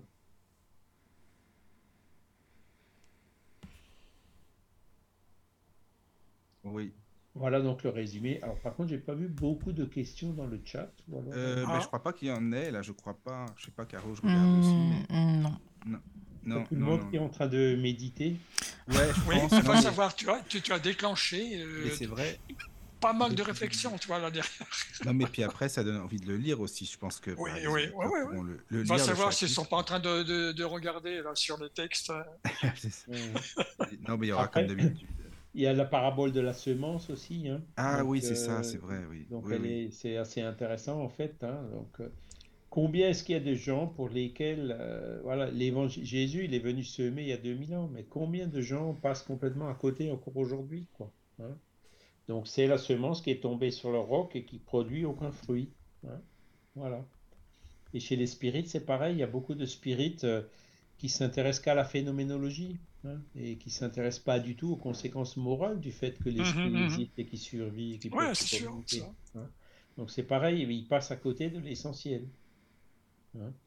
Un spirit qui, qui, qui s'intéresse qu'au phénomène et qui ne fait pas du tout d'efforts pour devenir meilleur, bah, il n'a pas compris. Il n'a pas compris l'essentiel. Ouais, alors je suis d'accord avec toi. Hmm, il y a une réflexion d'Arnaud sur le chat. Complexe dans notre monde moderne l'usage de l'autorité vu le nombre de burn-out croissant dans les entreprises. Ouais, c'est clair. Il y en a plein. Voilà. J'ai, cette semaine, j'ai vu, vendredi dernier, j'ai vu un, collègue, alors que je connaissais d'un peu loin du boulot, qui, qui avait fait un burn-out. Effectivement, bon, il m'a parlé un peu de son... Ex... Donc, c'est, là où... Alors, lui, je pense qu'il a, il a fait un burn-out. C'est. Euh, en, en, en parlant avec lui, hein, euh, c'est peut-être parce que justement, euh, il, il, relative pas assez les choses. Hein. On, on, disait que l'autre, on disait à l'instant que le bon subordonné, c'est celui qui fait son travail de façon consciencieuse. Mais après, il y a des gens qui tombent dans l'excès, quoi. Hein. Pas forcément sous la pression des, des, des dirigeants, hein. des gens qui veulent de même, quoi. Hein, l'agenda qui se remplit, les, hop, et d'un coup, pouf, euh, sans qu'il y ait forcément quelqu'un qui les ait poussés à ça. Ils se sont poussés eux-mêmes à ça. par leur ambition, et, ils veulent faire carrière ou autre. Euh, mm. Mais c'est vrai que euh, aujourd'hui, bon, le, monde moderne fait que euh, euh, ce, genre de, problème se pose de plus en plus. Mais c'est là où on voit que ben, le, burn-out, c'est un problème qui est connu aujourd'hui. Euh, on sait très bien que quelqu'un qui a fait un burn-out, ben, c'est pas la bonne solution. Hein. On perd quand même un collaborateur pendant, pendant, ça peut durer un an, deux, trois ans. Hein, les burn-out, des fois, ça dure longtemps. Hein. Euh, mon collègue, il s'en est sorti un peu plus vite parce que ça lui a. En fait, il a fait son burn-out euh, le premier jour euh, d'un congé sabbatique de six mois. Ah donc, il a. Il, c'est parce que justement. Et, donc, les, psychologues, enfin les médecins qui l'ont vu, lui ont expliqué effectivement, ça arrive. Hein, c'est. C'est trop de choses qui se déchargent en une fois peuvent donner le, le, burn-out. Oui, d'accord, ok. Mais bon, ces burn-out-là, en fait, ils arrivent à les traiter, ils arrivent à les traiter assez rapidement. Et donc, ils voulaient euh, faire euh, toute la côte atlantique en vélo, je ne sais quoi. Et donc, au bout d'un mois, bah, il est parti. Et après, bah, quand il était tout seul sur son vélo au bord de la mer, évidemment, le, euh, ça allait tout de suite beaucoup, beaucoup mieux. Quoi. Mm. Mais après, moi, j'en ai connu d'autres qui, qui, sont restés pratiquement, ils ont perdu pratiquement tous leurs moyens. Ça a duré un an, voire deux ans. Hein. Ils ont, ça peut durer très longtemps. Et donc, forcément, c'est pas aujourd'hui, on comprend que le monde moderne aussi comprend que c'est pas dans son intérêt de, griller entre guillemets des collaborateurs comme ça. Il vaut mieux leur en demander peut-être un peu moins, voire même les pousser à se ménager un peu euh, quand il, quand, euh, en faisant de la prévention ou ce genre de choses. Hein. Pour qu'il puisse collaborer avec l'entreprise plus longtemps, parce que quand il fait un burn-out, là, il collabore plus du tout. Hein. Donc, c'est aussi dans l'intérêt de l'entreprise de ménager. Et, d'ailleurs, aujourd'hui, ben, on le voit avec le Covid, hein, surtout, ça s'est un peu amplifié. Ben, les gens disent Bon, ben, ça y est, moi, je m'en vais, c'est fini les conditions de travail dans certains métiers qui sont trop difficiles. C'est vrai, oui. Il y, en a beaucoup. Hein, il y a eu beaucoup de choses. Oui, oui, oui. et, beaucoup de remises en question aujourd'hui où on se rend compte que la société moderne se rend compte, mais on a tiré un peu trop la ficelle sur certains aspects. C'est ça. Et, aujourd'hui, ça revient un peu en arrière. Hein. Mm. Donc euh, voilà, c'est comme ça que l'évolution se fait. Hein. Il faut qu'il y ait des... On apprend en fait par, euh, par ce genre de, de choses et d'événements. Et l'usage de l'autorité, ben, ça fonctionne en fait de moins en moins. Hein. Hein, l'autorité, la vraie, la seule autorité qui fonctionne en fait, c'est l'autorité morale. Hein. Même l'autorité intellectuelle, par exemple l'autorité de la science ou l'autorité de la médecine, est de plus en plus contestée et discutée par plein, plein, plein de gens. Alors je dis pas que c'est une bonne chose, parce que dans, les gens qui contestent quand on conteste trop, euh, par exemple, l'autorité de la médecine, qu'est-ce qu'on fait? Ben, on, favorise tout un tas de choses euh, qui, vont dans le sens inverse et qui finissent par apporter des, des, exploitations financières et des choses qui ne marchent pas du tout, euh, des, sectes. Hein, on finit par tomber dans des trucs qui sont encore pires. Hein. Alors c'est vrai que au niveau de la médecine, il y a un problème, il y a, Hein, les lobbies, au niveau de, voilà, il y, a des conflits d'intérêts, il y a, un certain nombre de choses qu'il faut revoir. C'est évident, hein, je, ne le, je, ne le, nie pas. Mais après, bon, le médecin, c'est quand même, euh, voilà, il y a, la science, elle a quand même euh, tout remettre en question. Euh, c'est pas non plus la solution. Hein. Il faut encourager la science à avancer plus vite, à être plus humble, à être plus neutre, à éviter les conflits d'intérêts. Hein. Mais de là à à tomber dans l'autre extrême et à tout rejeter, c'est pas mon attitude le meilleur chemin non plus. Hein, le jusque boutisme, c'est pas bon. non. par exemple, l'homéopathie, bon, moi je, pense sincèrement que, l'homéopathie euh, fonctionne. On ne sait pas trop comment ça fonctionne, mais apparemment ça fonctionne. Mais le fait d'être jusque boutiste, euh, d'abuser, euh, il y a aussi du commerce qui a commencé à se faire derrière et tout. Euh, hop, euh, il y a eu la décision malheureuse qui a été prise en France du déremboursement de l'homéopathie. je ne pense pas que ce soit une bonne décision, mais cette décision est probablement une conséquence d'un jusque-boutisme dans l'autre sens. Hein. donc, il euh, faut toujours essayer de chercher des solutions. voilà, on s'assoit, on dialogue, on essaie de voir, on va pas trop loin, ni dans un sens ni dans l'autre, etc., pour pouvoir avancer droit au lieu de faire des zigzags euh, en permanence. Ouais. Alors sur le chat, il y a Arnaud qui ah, dit L'homme est en train de se détruire avec l'intelligence artificielle. Ah, ah ça, c'est encore un domaine. Ça, c'est un autre domaine. Très bonne question aussi. Hein. Oui, oui, oui, effectivement. Personnellement, je ne pense pas que l'homme se détruit. Hein l'intelligence artificielle, euh, il y a beaucoup de, de, ces promoteurs qui se trompent, parce que l'intelligence artificielle ne remplacera jamais certaines caractéristiques euh, de l'humain. De l'homme, tout à fait. Je ne pense pas que l'intelligence artificielle arrivera à remplacer l'intuition ou l'inspiration, par exemple. Je ne pense pas que l'intelligence artificielle arrivera à remplacer la voix de la conscience, comme on, comme on disait tout à l'heure. Hein. L'intelligence artificielle, par contre, arrivera à, systématiser, comme les machines hein, dans les usines, arriveront à faciliter un certain nombre de tâches euh, euh, répétitives, ou dans lesquelles il n'y a pas beaucoup de, euh, de, ces valeurs, justement, qui, qui, qui, qui sont, qui, font l'exception de l'homme et que l'intelligence n'arrivera pas à remplacer. D'accord?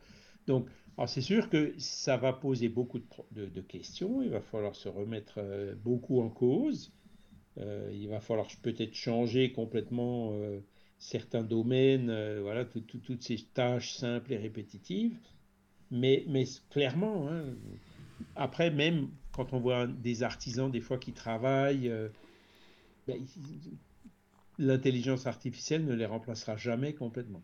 D'accord? Jamais. Il faut, plutôt voir l'intelligence artificielle comme un outil hein, qui, qui, nous aidera à pouvoir faire plus et dans tous les domaines. D'accord? Surtout beaucoup d'analyses, par exemple, je vois ça en médecine, euh, tirer le profit d'analyse sur les grandes bases de données de personnes, sur, par exemple, sur un cancer, avoir tel cancer à quel niveau on peut prévoir que euh, avec ces, genres de médicaments ça marche mieux ou autre. ce qu'il y a, c'est c'est même pas l'ordinateur qui est intelligent, c'est l'homme qui, qui, prévoit. Tu te fait des algorithmes pour en tirer quelque chose, tu vois. Mais sinon, ce n'est que du stockage en fait. Hein. Euh, dans, les travaux euh, intellectuels, comme tu dis, par exemple, analyser une base de données médicale mmh. sur un sujet bien particulier, et mm. eh ben les, ceux qui font des doctorats ou des thèses avec ce genre de trucs, ben, ils passent un temps fou euh, euh, à, analyser les chiffres. Si pour cette analyse, ils peuvent être aidés par l'intelligence artificielle, ben, ce serait mieux, ils pourraient faire beaucoup plus. Des analyses beaucoup plus profondes, beaucoup plus étendues. Oui, mais c'est ça. Et ensuite, tirer des conclusions. Euh, hein, si c'est bien programmé, mais c'est toujours. Oui, oui, mais, mais tout, tout est. Oui, c'est l'homme qui doit le faire. Voilà. Euh, l'algorithme, euh, donc euh, l'algorithme, c'est un petit bout de programme qui sert justement à en tirer quelque chose.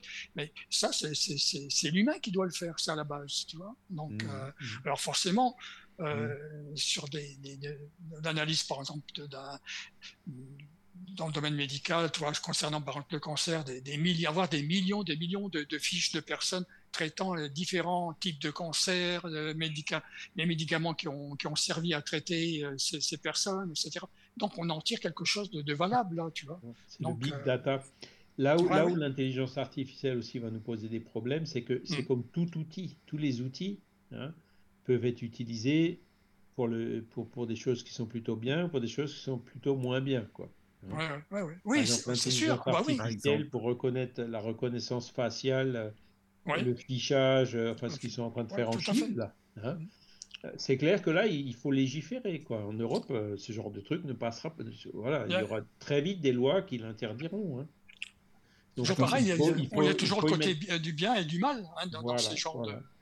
Attends, c'est quoi Excuse-moi, c'est quoi le, le truc de tu dis facial là ben, les, les, Si tu veux, les Chinois, ils ont des, il y a des caméras partout. Oui. Donc la personne une personne qui est filmée est reconnue. Voilà, ça c'est c'est par exemple Michael Lavenu, euh, oui, numéro de carte d'identité tant. Ah. Euh, là, il, ah a, il, a, fait telle chose, ou il a jeté un papier, ou il a traversé la rue euh, quand le feu était rouge. Ou...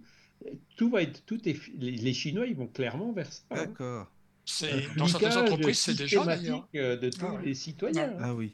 Non, dans certaines euh, entreprises, euh, comment dirais-je, où ça demande beaucoup de sécurité, ça y est déjà. Hein, de toute façon, hein, pour l'ouverture d'une porte, il y a la caméra qui est là. voilà. Oui, après, bon, il y a des circonstances où effectivement, ça peut être prévenu à l'avance. des, des, des, choses de très grande responsabilité ou de très gros risques où, les, les, employés le savent et puis ils sont d'accord. Ah oui, oui, ah bah oui, un minimum, un minimum, c'est de, de, mettre au courant les, personnes concernées, hein, c'est normal. Suppose maintenant tu vas en Chine, hein, donc euh, tu arrives à l'aéroport, hop, ils prennent une photo de toi, ils ont ton passeport, ils font le lien. fait.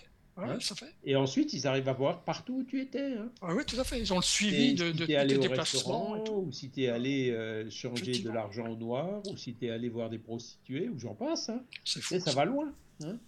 Et donc, euh, ça, évidemment, en Europe, euh, ça passe pas. Ça, Je crois que ça passe. Ou alors on le dit pas, peut-être. non ou alors on le dit pas, mais non, non mais tu sais il va y avoir des législations, et puis après, malgré les législations, il y a quand même. Euh... Ouais, mais regarde, dans, dans les iPhones ou pas, tu installes les applications, euh, tes fichiers, comme ils savent ce que tu fais, où tu vas, euh, il t'est notifié, enfin, tu vois ce que je veux dire? Ah, bah oui, c'est sûr.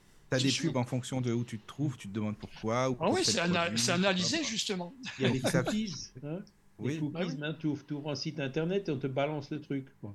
Tout à fait. Oui, voilà, c'est ça. Euh, moi, ce que je, ce que je fais, c'est que des fois, il n'y est pas, mais souvent, il y a quand même le bouton euh, refuser euh, tous les cookies. et alors là, d'un coup, ça te bloque hein, et tu n'as plus rien. Hein, et donc, tu cliques sur, la, sur le fermer le navigateur.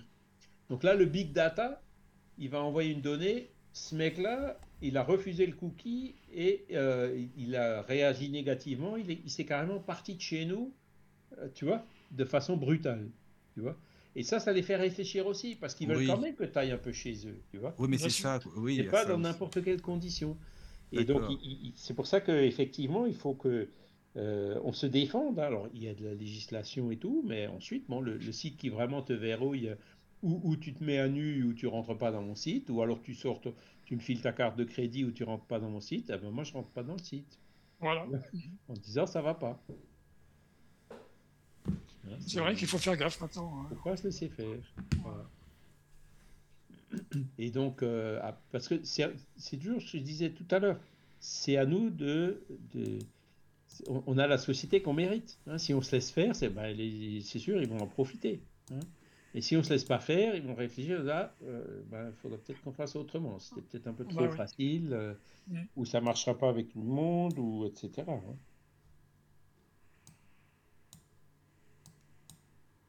Et puis c'est vrai que bon aujourd'hui, on a souvent ça, par exemple, quand tu vois, on te balance des nouvelles, hein, des fois qui, alors maintenant dans Windows, il y en a un peu partout. Hein.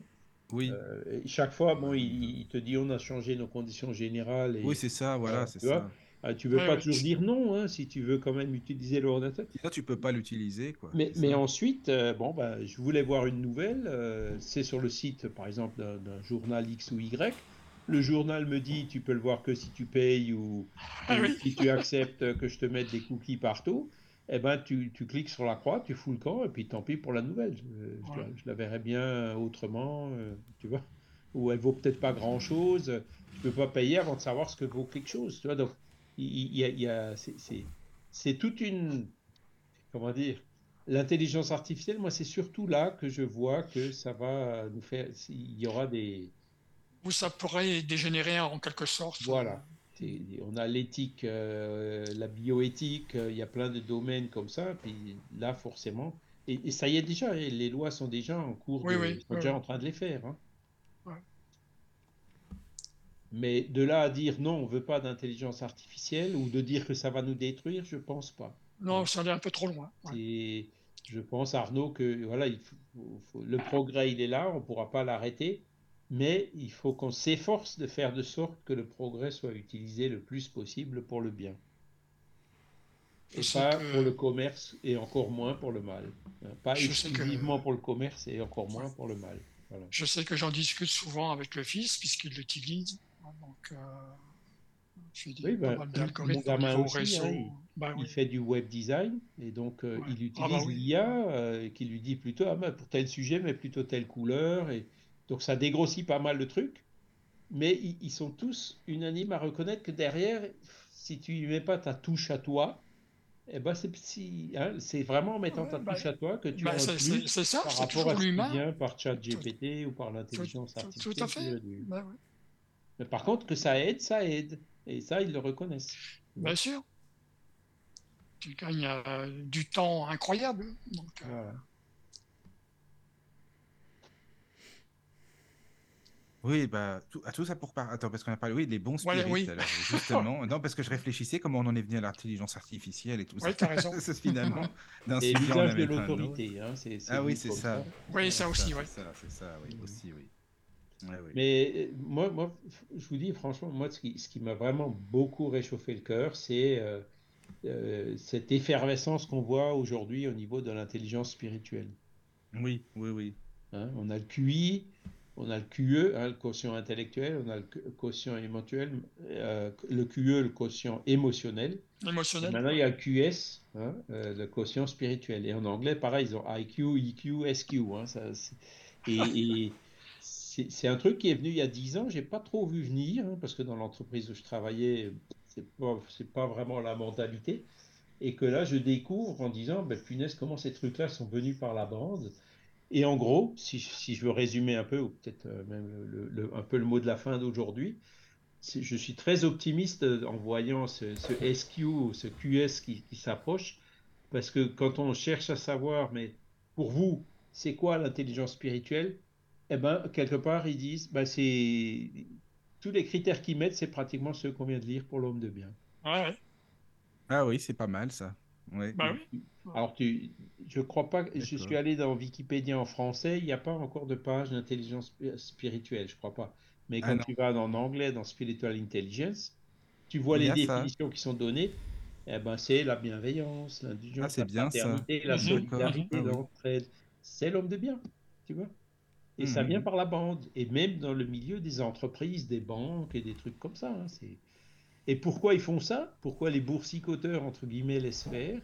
Mais parce que les équipes dans lesquelles il y a une bonne intelligence spirituelle fonctionnent mieux et donnent plus de ouais. résultats. Tout à fait. Ouais, ouais.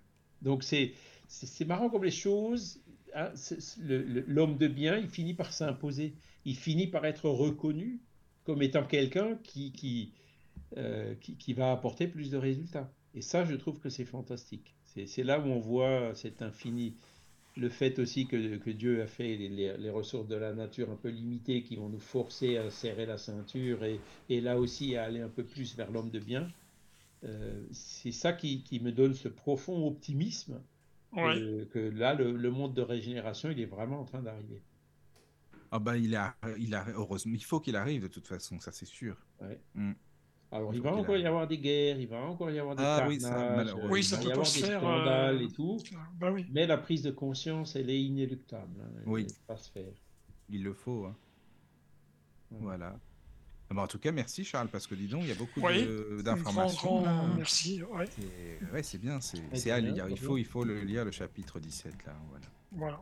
Merci à vous. ouais, puis Merci. Chapitre important. des- ça fait du bien. Voilà, on n'a pas parlé Oui. des instructions des esprits, hein, qui sont toujours Ah, dans ce vrai. T'as Il y a raison. le devoir, la vertu, les supérieurs, les inférieurs, l'homme dans le monde, soigner Ah, le oui. corps et l'esprit. Je pense qu'il y a pas mal de sujets intéressants aussi à traiter là. Bah, si tu veux, on pourra en parler si Bah ouais. Ben, si vous voulez, ouais, on peut. bah oui. Mhm. Bon, bah voilà, d'accord. D'accord, d'accord. Bah, merci beaucoup à tous alors. Merci. euh, Merci. Ciao. Merci, merci. Merci à tous. Excellente soirée. Puis à Bonne soirée à tout Bonne le monde. soirée. Bonne soirée.